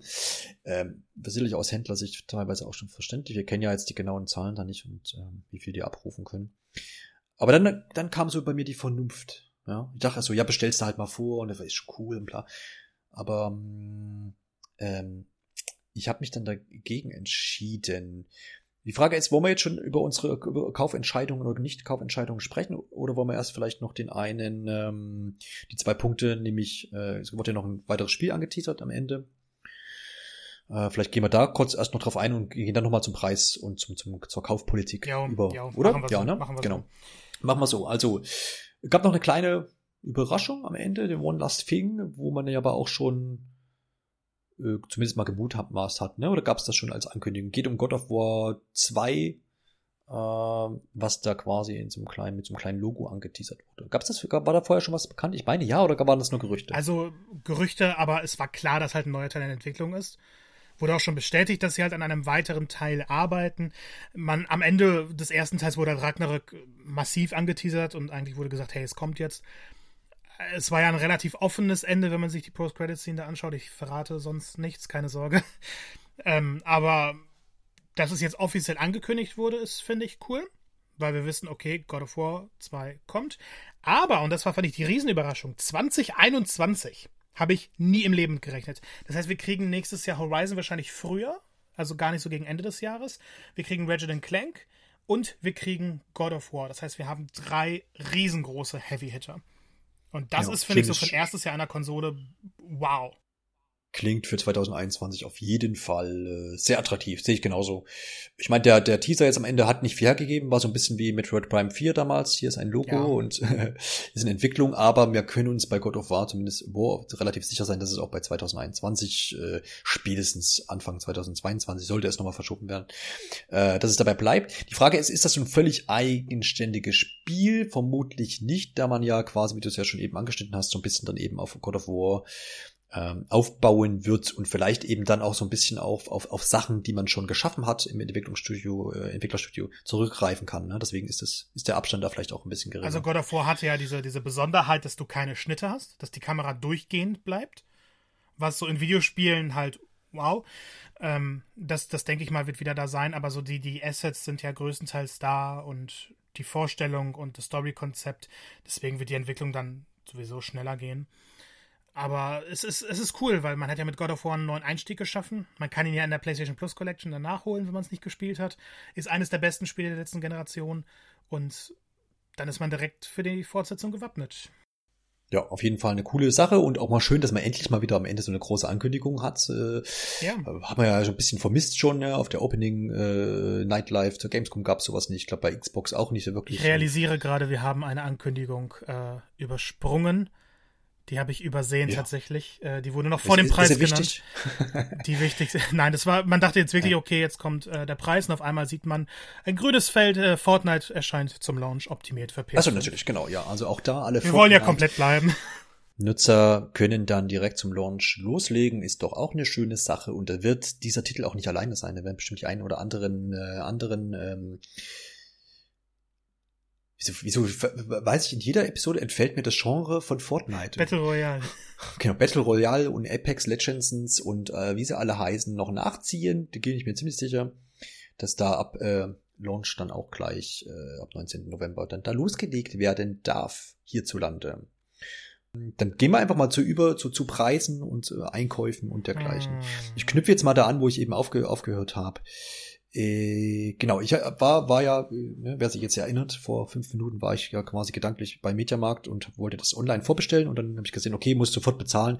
Finde ich irgendwie mäh, weil ich eh noch so ein bisschen am Rumrudern war mit, ja, gebe ich das Geld jetzt aus oder nicht. Und Moment, dann hat's, wie so, wie so oft ist bei mir, dann kommt irgendwie, äh, denke ich dann innerlich drüber nach und dann äh, siegt so erstmal die Vernunft.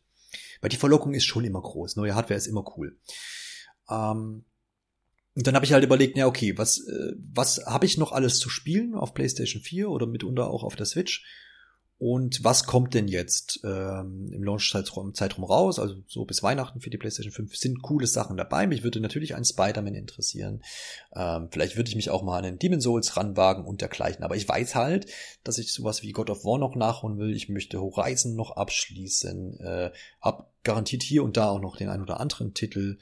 Äh, kleinere Titel auch, wo ich sag rein zeitlich gesehen und das, was ich überhaupt spielen kann, habe ich noch genug Backlog irgendwie aufzuholen.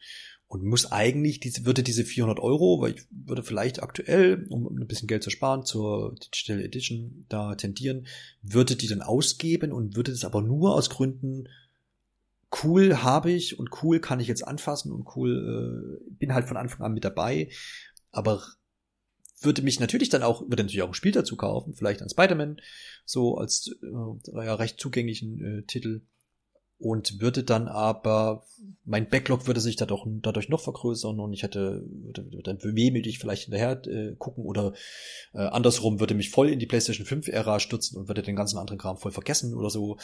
Ähm, Wäre auch irgendwie nicht schön. Deswegen ist Stand jetzt bei mir so ein bisschen, ich warte das Ganze mal ein bisschen ab und bin vielleicht dann eher Käufer ähm, innerhalb des ersten halbes Jahres, vielleicht wenn auch die erste Preissenkung kommt, wenn eine kommt, oder ein attraktives Bundle oder eben dann eines der Spiele, die du eben genannt hast, nämlich ähm, ein äh, Horizon äh, Forbidden West oder God of War 2 oder oder was noch alles kommen kann oder vielleicht ein schöner The Last of Us DLC.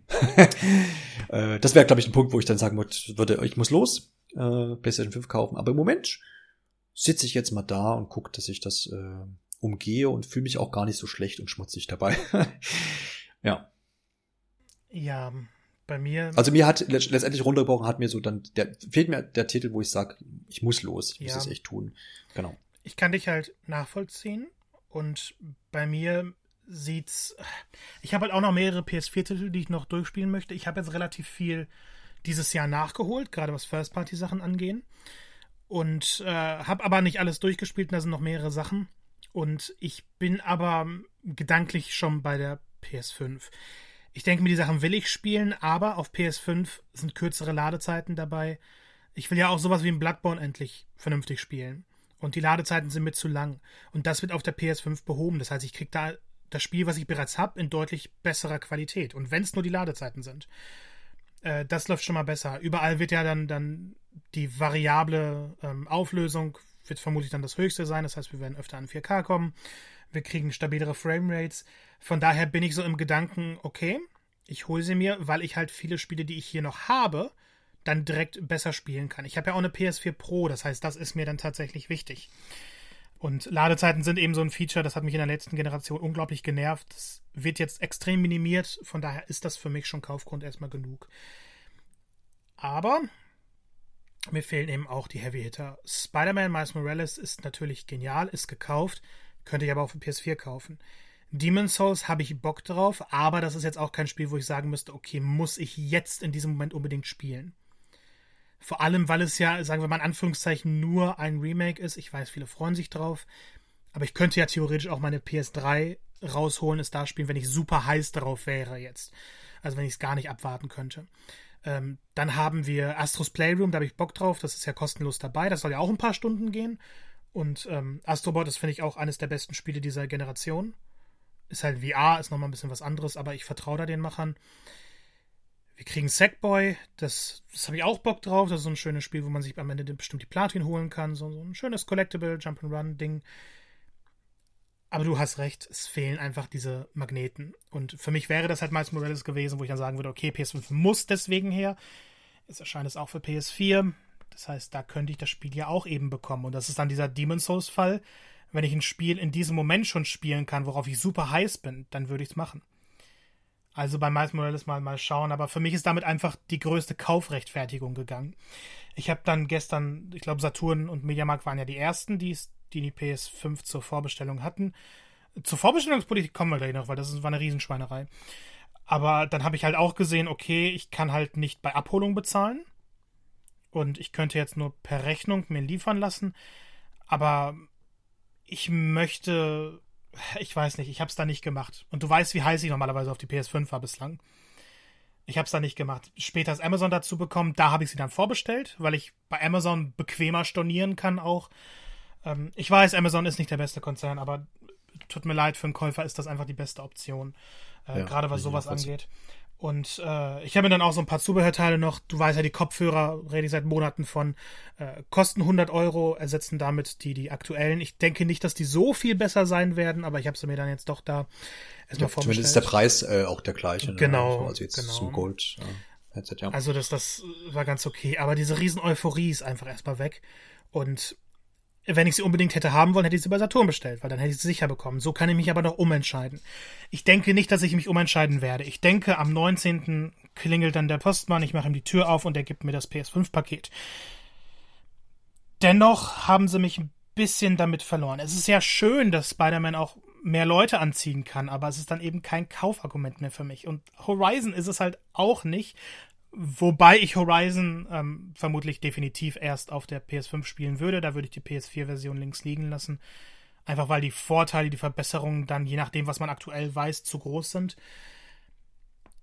Ich verstehe dich aber vollkommen und ich bin, glaube ich, näher an dich herangerückt, was das angeht. Für mich mhm. ist aber immer noch der Grund dabei, dass halt die PS4-Spiele, die ich sowieso noch spielen will, die kann ich dann besser spielen. Ich habe jetzt auch einige Sachen auf PS4 erstmal wieder zurückgeschoben. Gravity Rush 2 zum Beispiel, weil mir da die Ladezeiten auch zu lang sind. Und das kann ich dann Tag 1 auf der PS5 genießen. Aber das ist ja eigentlich nicht das, was man bei einem Konsolenlaunch haben will. Ich denke aber auch so ein bisschen, Sony ist nicht unzufrieden deswegen, dass sie halt nicht jeden Day One rankriegen. Das ist ja der Grund, wieso die PS4 länger beliefert wird. Ähm, die PS5 ist aber schon fast überall ausverkauft. Und ich denke, auch bis zum Launch werden da die Kontingente nicht großartig steigern.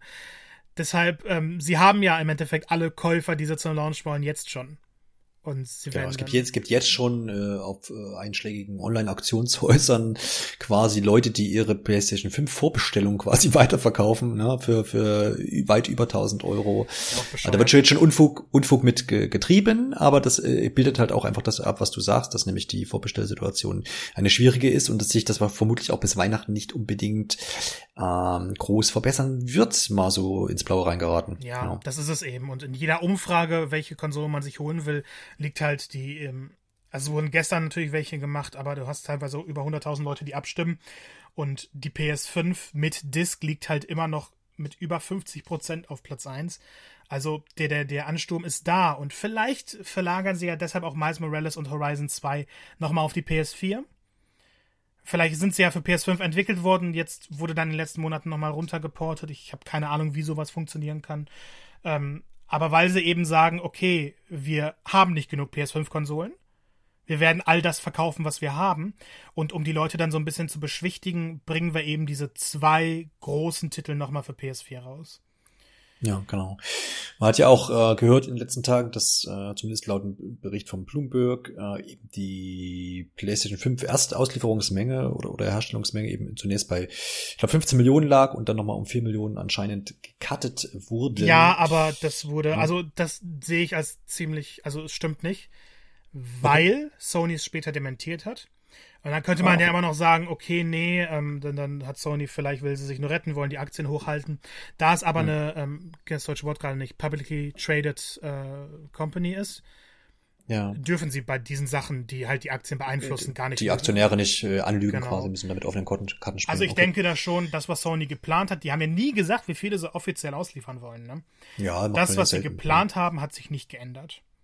Hm, okay, alles klar. Gut, aber dann. dennoch können sie halt von Anfang an nicht so viele produzieren, wie sie vielleicht eigentlich erhofft haben. Mhm, Weil ja, ja, ja, die, also sie, die Chip-Hersteller sind ja bei Xbox und PlayStation wieder gleich, ne? Die können ja genau. nicht auf einmal 15 neue Fabriken aufmachen, nur um alle äh, zu beschwichtigen, die jetzt während Corona nicht produzieren konnten. Ja, ja, ja. Genau. Gut, äh, ich denke auch, das ist so, das ich glaube ich ganz cool so, dass wir die die die Meinung da jetzt so abbilden konnten. Äh, ich habe aber auch ehrlich jetzt nicht ehrlich gesagt nicht erwartet, dass jetzt die die auf auf diesem Showcase irgendwie noch ein Titel rausgepackt wird, der hier jetzt die Leute zum völlig zum Ausrasten äh, bringt Final und auch jetzt 16. Ja, aber jetzt, äh, ja, oder ich mach's persönlich, der ein Titel rausgepackt wird, der, wo ich dann sage, ich muss das ab Launch haben, weil man okay, kennt es ja eigentlich von anderen, anderen Konsolen-Launches, dass da selten und eben äh, jetzt so ein Titel dabei war. Und eben die großen Studios, Santa Monica und äh, Naughty Dog und dergleichen, ist man ja auch gewohnt, dass die eher ein bisschen da ihre Zeit eben investieren und auch die Hardware kennenlernen und dann auch das versuchen auszureizen und dass das einfach ein paar Jahre Wartezeit braucht. Und ich bin dann aber auch, denke ich mal, bei so einem Ratchet und Clank, was mich sehr beeindruckt, von dem, was man bisher gesehen hat und was sicherlich auch nicht allzu lange auf sich warten lassen wird, zumindest. Es soll ein Launch-Windows-Spiel werden, also ich denke genau, mal so bis genau, Februar also, werden wir das haben. Genau, und das vielleicht, wenn das in einem schönen Bundle mitkommt, vielleicht auch mit der Digital Edition, wo es dann einfach einen Download-Code oder pre-installed gibt, äh, das wäre was, wo ich vielleicht dann mit dabei bin. Und ich bin auch so ein März-Geburtstagskind und das ist dann ein halbes Jahr später. Und da habe ich ja vielleicht dann schon einen passenden Wunsch. Ne, Marco, kannst du dann rüberschicken. ja, aber ich würde, genau. ich würde dir keine Digital Edition schenken. Oh, dann, dann weil, ich, weil, ich, weil ich Blu-Rays gucken muss oder was? Oder? Da, weil ich weiterhin mein Regal voll müllen soll? ja, was komm, kommen wir jetzt zur großen Überleitung. Also erstmal kannst du dann die PS4-Spiele, die du schon im Regal hast, halt weiterspielen. In besserer genau, Qualität genau, für ja. das, was du angefangen hast. Aber wir wissen ja, Retail-Spiele sinken häufig im Preis.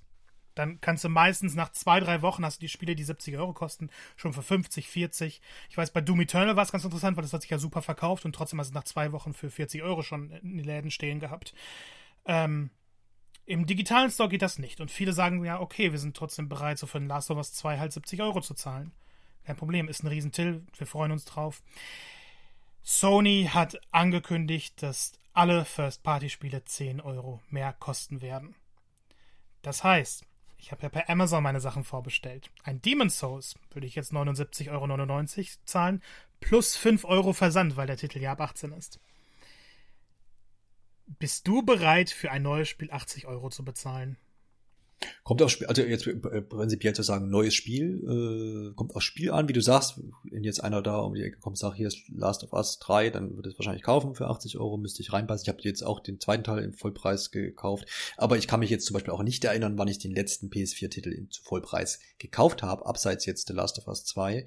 Ich, äh, ich bin da eher auch tatsächlich bei dir, der dann sagt, ja, die fallen ja eh im Preis. Ähm, und klar, man hat natürlich jetzt da, wenn man die Digital äh, Edition hat, klar, es gibt auch Sales im Store. Das sollte man jetzt auch nicht ähm, vergessen. Aber klar, ich komme vermutlich günstiger auf lange Zeit, wenn ich die 100 Euro mehr investiere und dann eben gebrauchte Spiele kaufe oder halt eben Angebote in, in lokalen Stores, äh, die ja auch dann mitunter deutlich einfach unter dem liegen, unter dem Rabatt.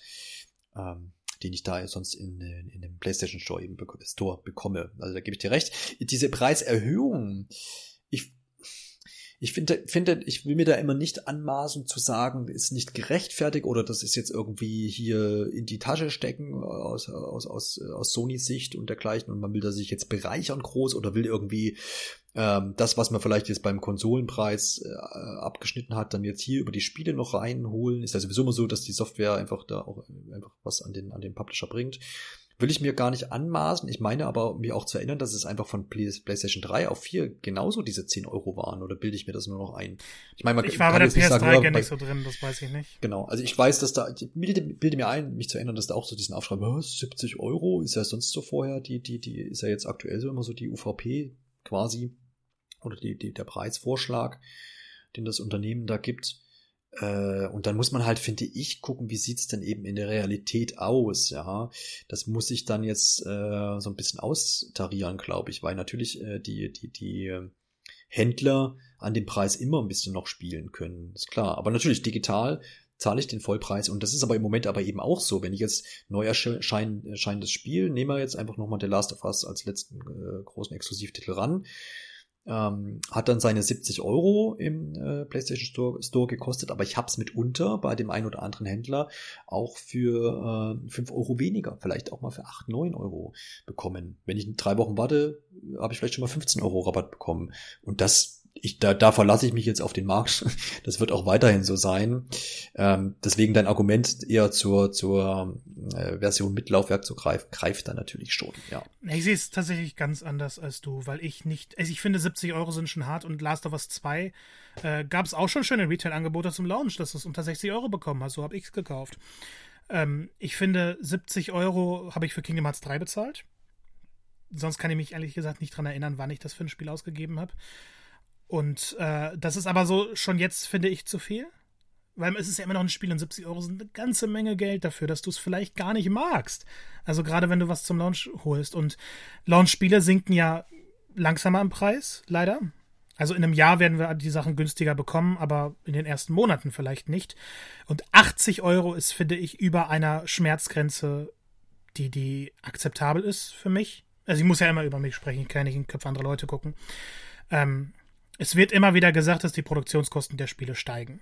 Und das stimmt, das glaube ich auch. Aber das hat sich bisher immer dadurch ausgeglichen, dass halt auch immer mehr Leute Videospiele spielen. Jetzt gerade während Corona hat sich ja gezeigt, dass viele Leute doch gewillt dazu sind. Und jetzt erhöht man den Preis und wird einfach mehr Gewinn damit machen. Finde ich persönlich als, als Firma, wenn du es machen kannst, klar. Aber für Spieler ist es doch eine Katastrophe.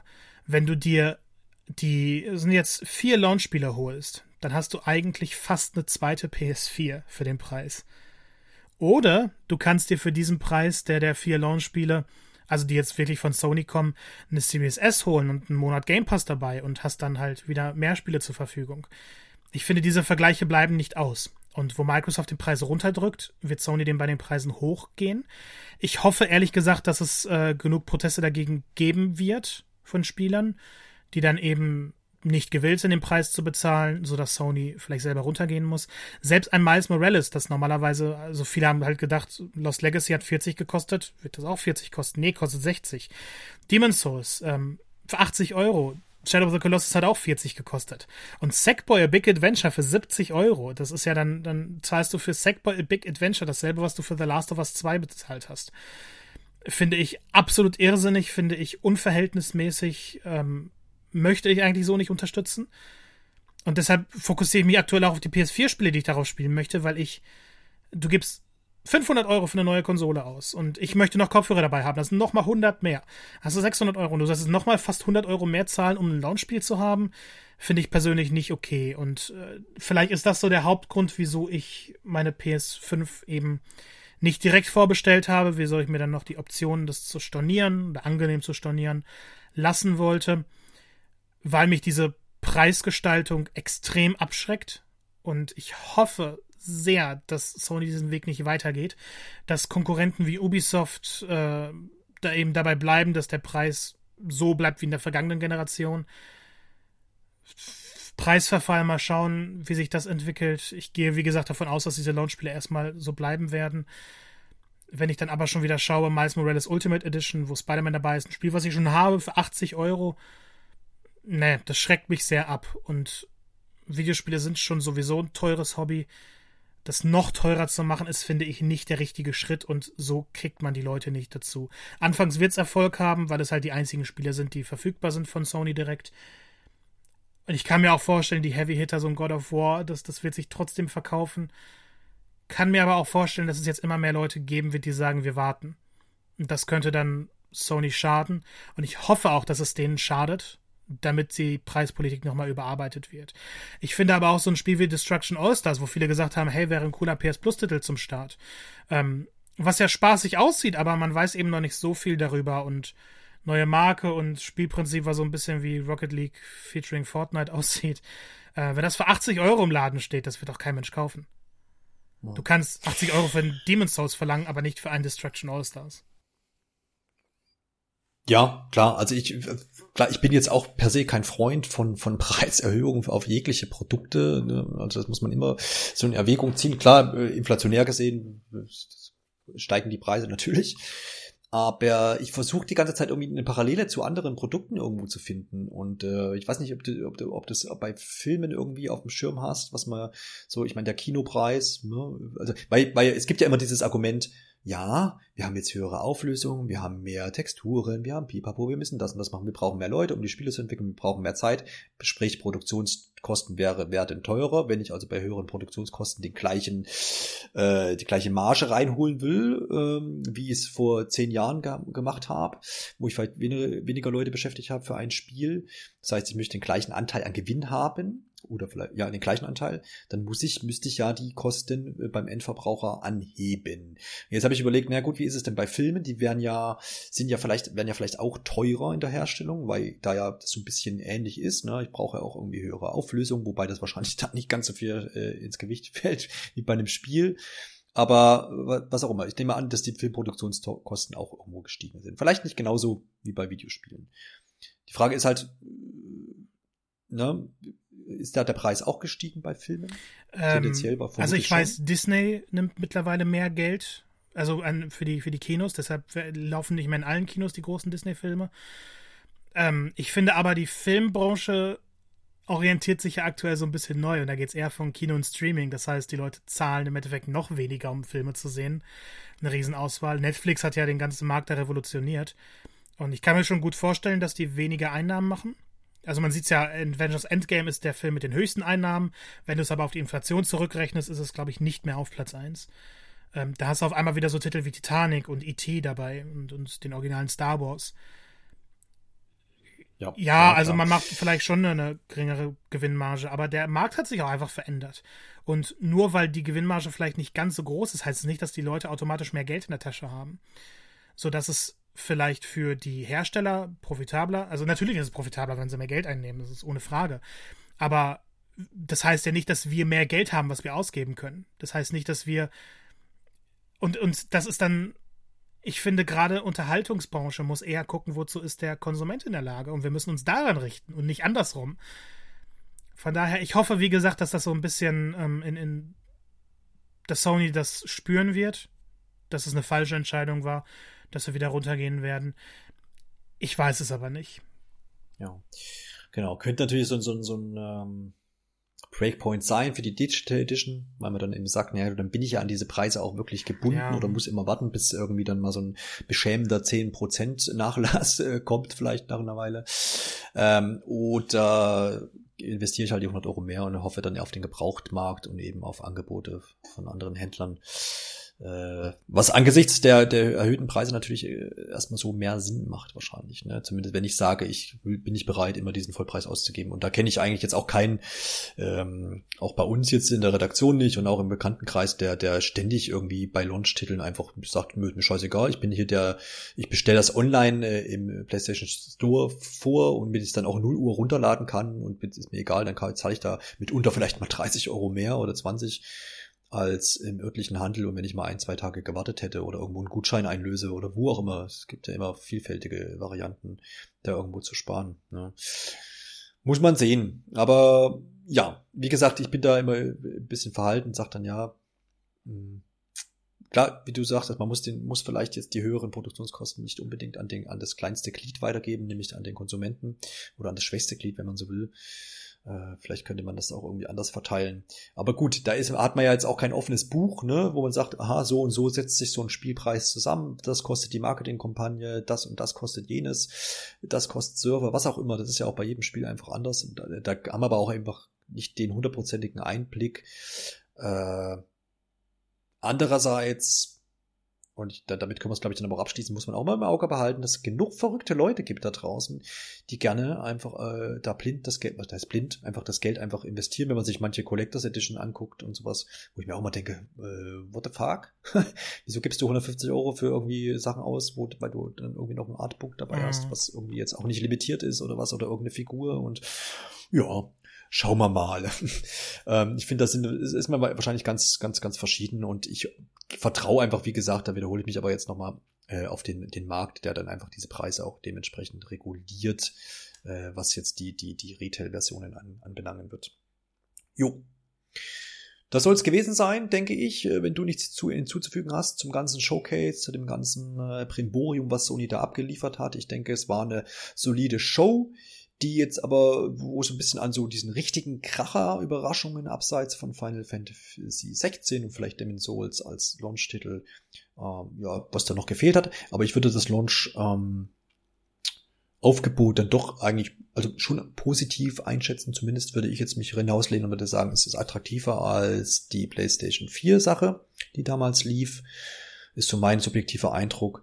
Und alles, was jetzt den Vergleich zur Xbox angeht und zu Microsoft, würden wir dann aber heute an der Stelle mal auslagern und setzen uns vielleicht in ein paar Tagen nochmal zusammen und diskutieren mal, wie stehen jetzt die beiden Firmen zueinander da im direkten Vergleich, was hat äh, Xbox denn jetzt da zu bieten und was hat Sony zu bieten und dann vielleicht da nochmal, vielleicht auch in einer größeren Runde nochmal zu besprechen, äh, wie wir das Ganze dann jetzt so von außen betrachtet sehen. Mhm. Ich bin auf jeden Fall froh, dass jetzt alles so ein bisschen raus ist und dass uns dieses Gemutmaße jetzt so ein bisschen dann vielleicht verlässt. Ähm, bis Nintendo kommt und sagt, hier ist unsere neue äh, Konsole oder aufgewertete Konsole oder was auch immer. Aber so viel von mir dazu zu Sony und dem Showcase. Bedanke mich fürs Zuhören und äh, bedanke mich äh, bei dir, Marco, fürs Diskutieren und Analysieren. Ebenfalls. Bis bald.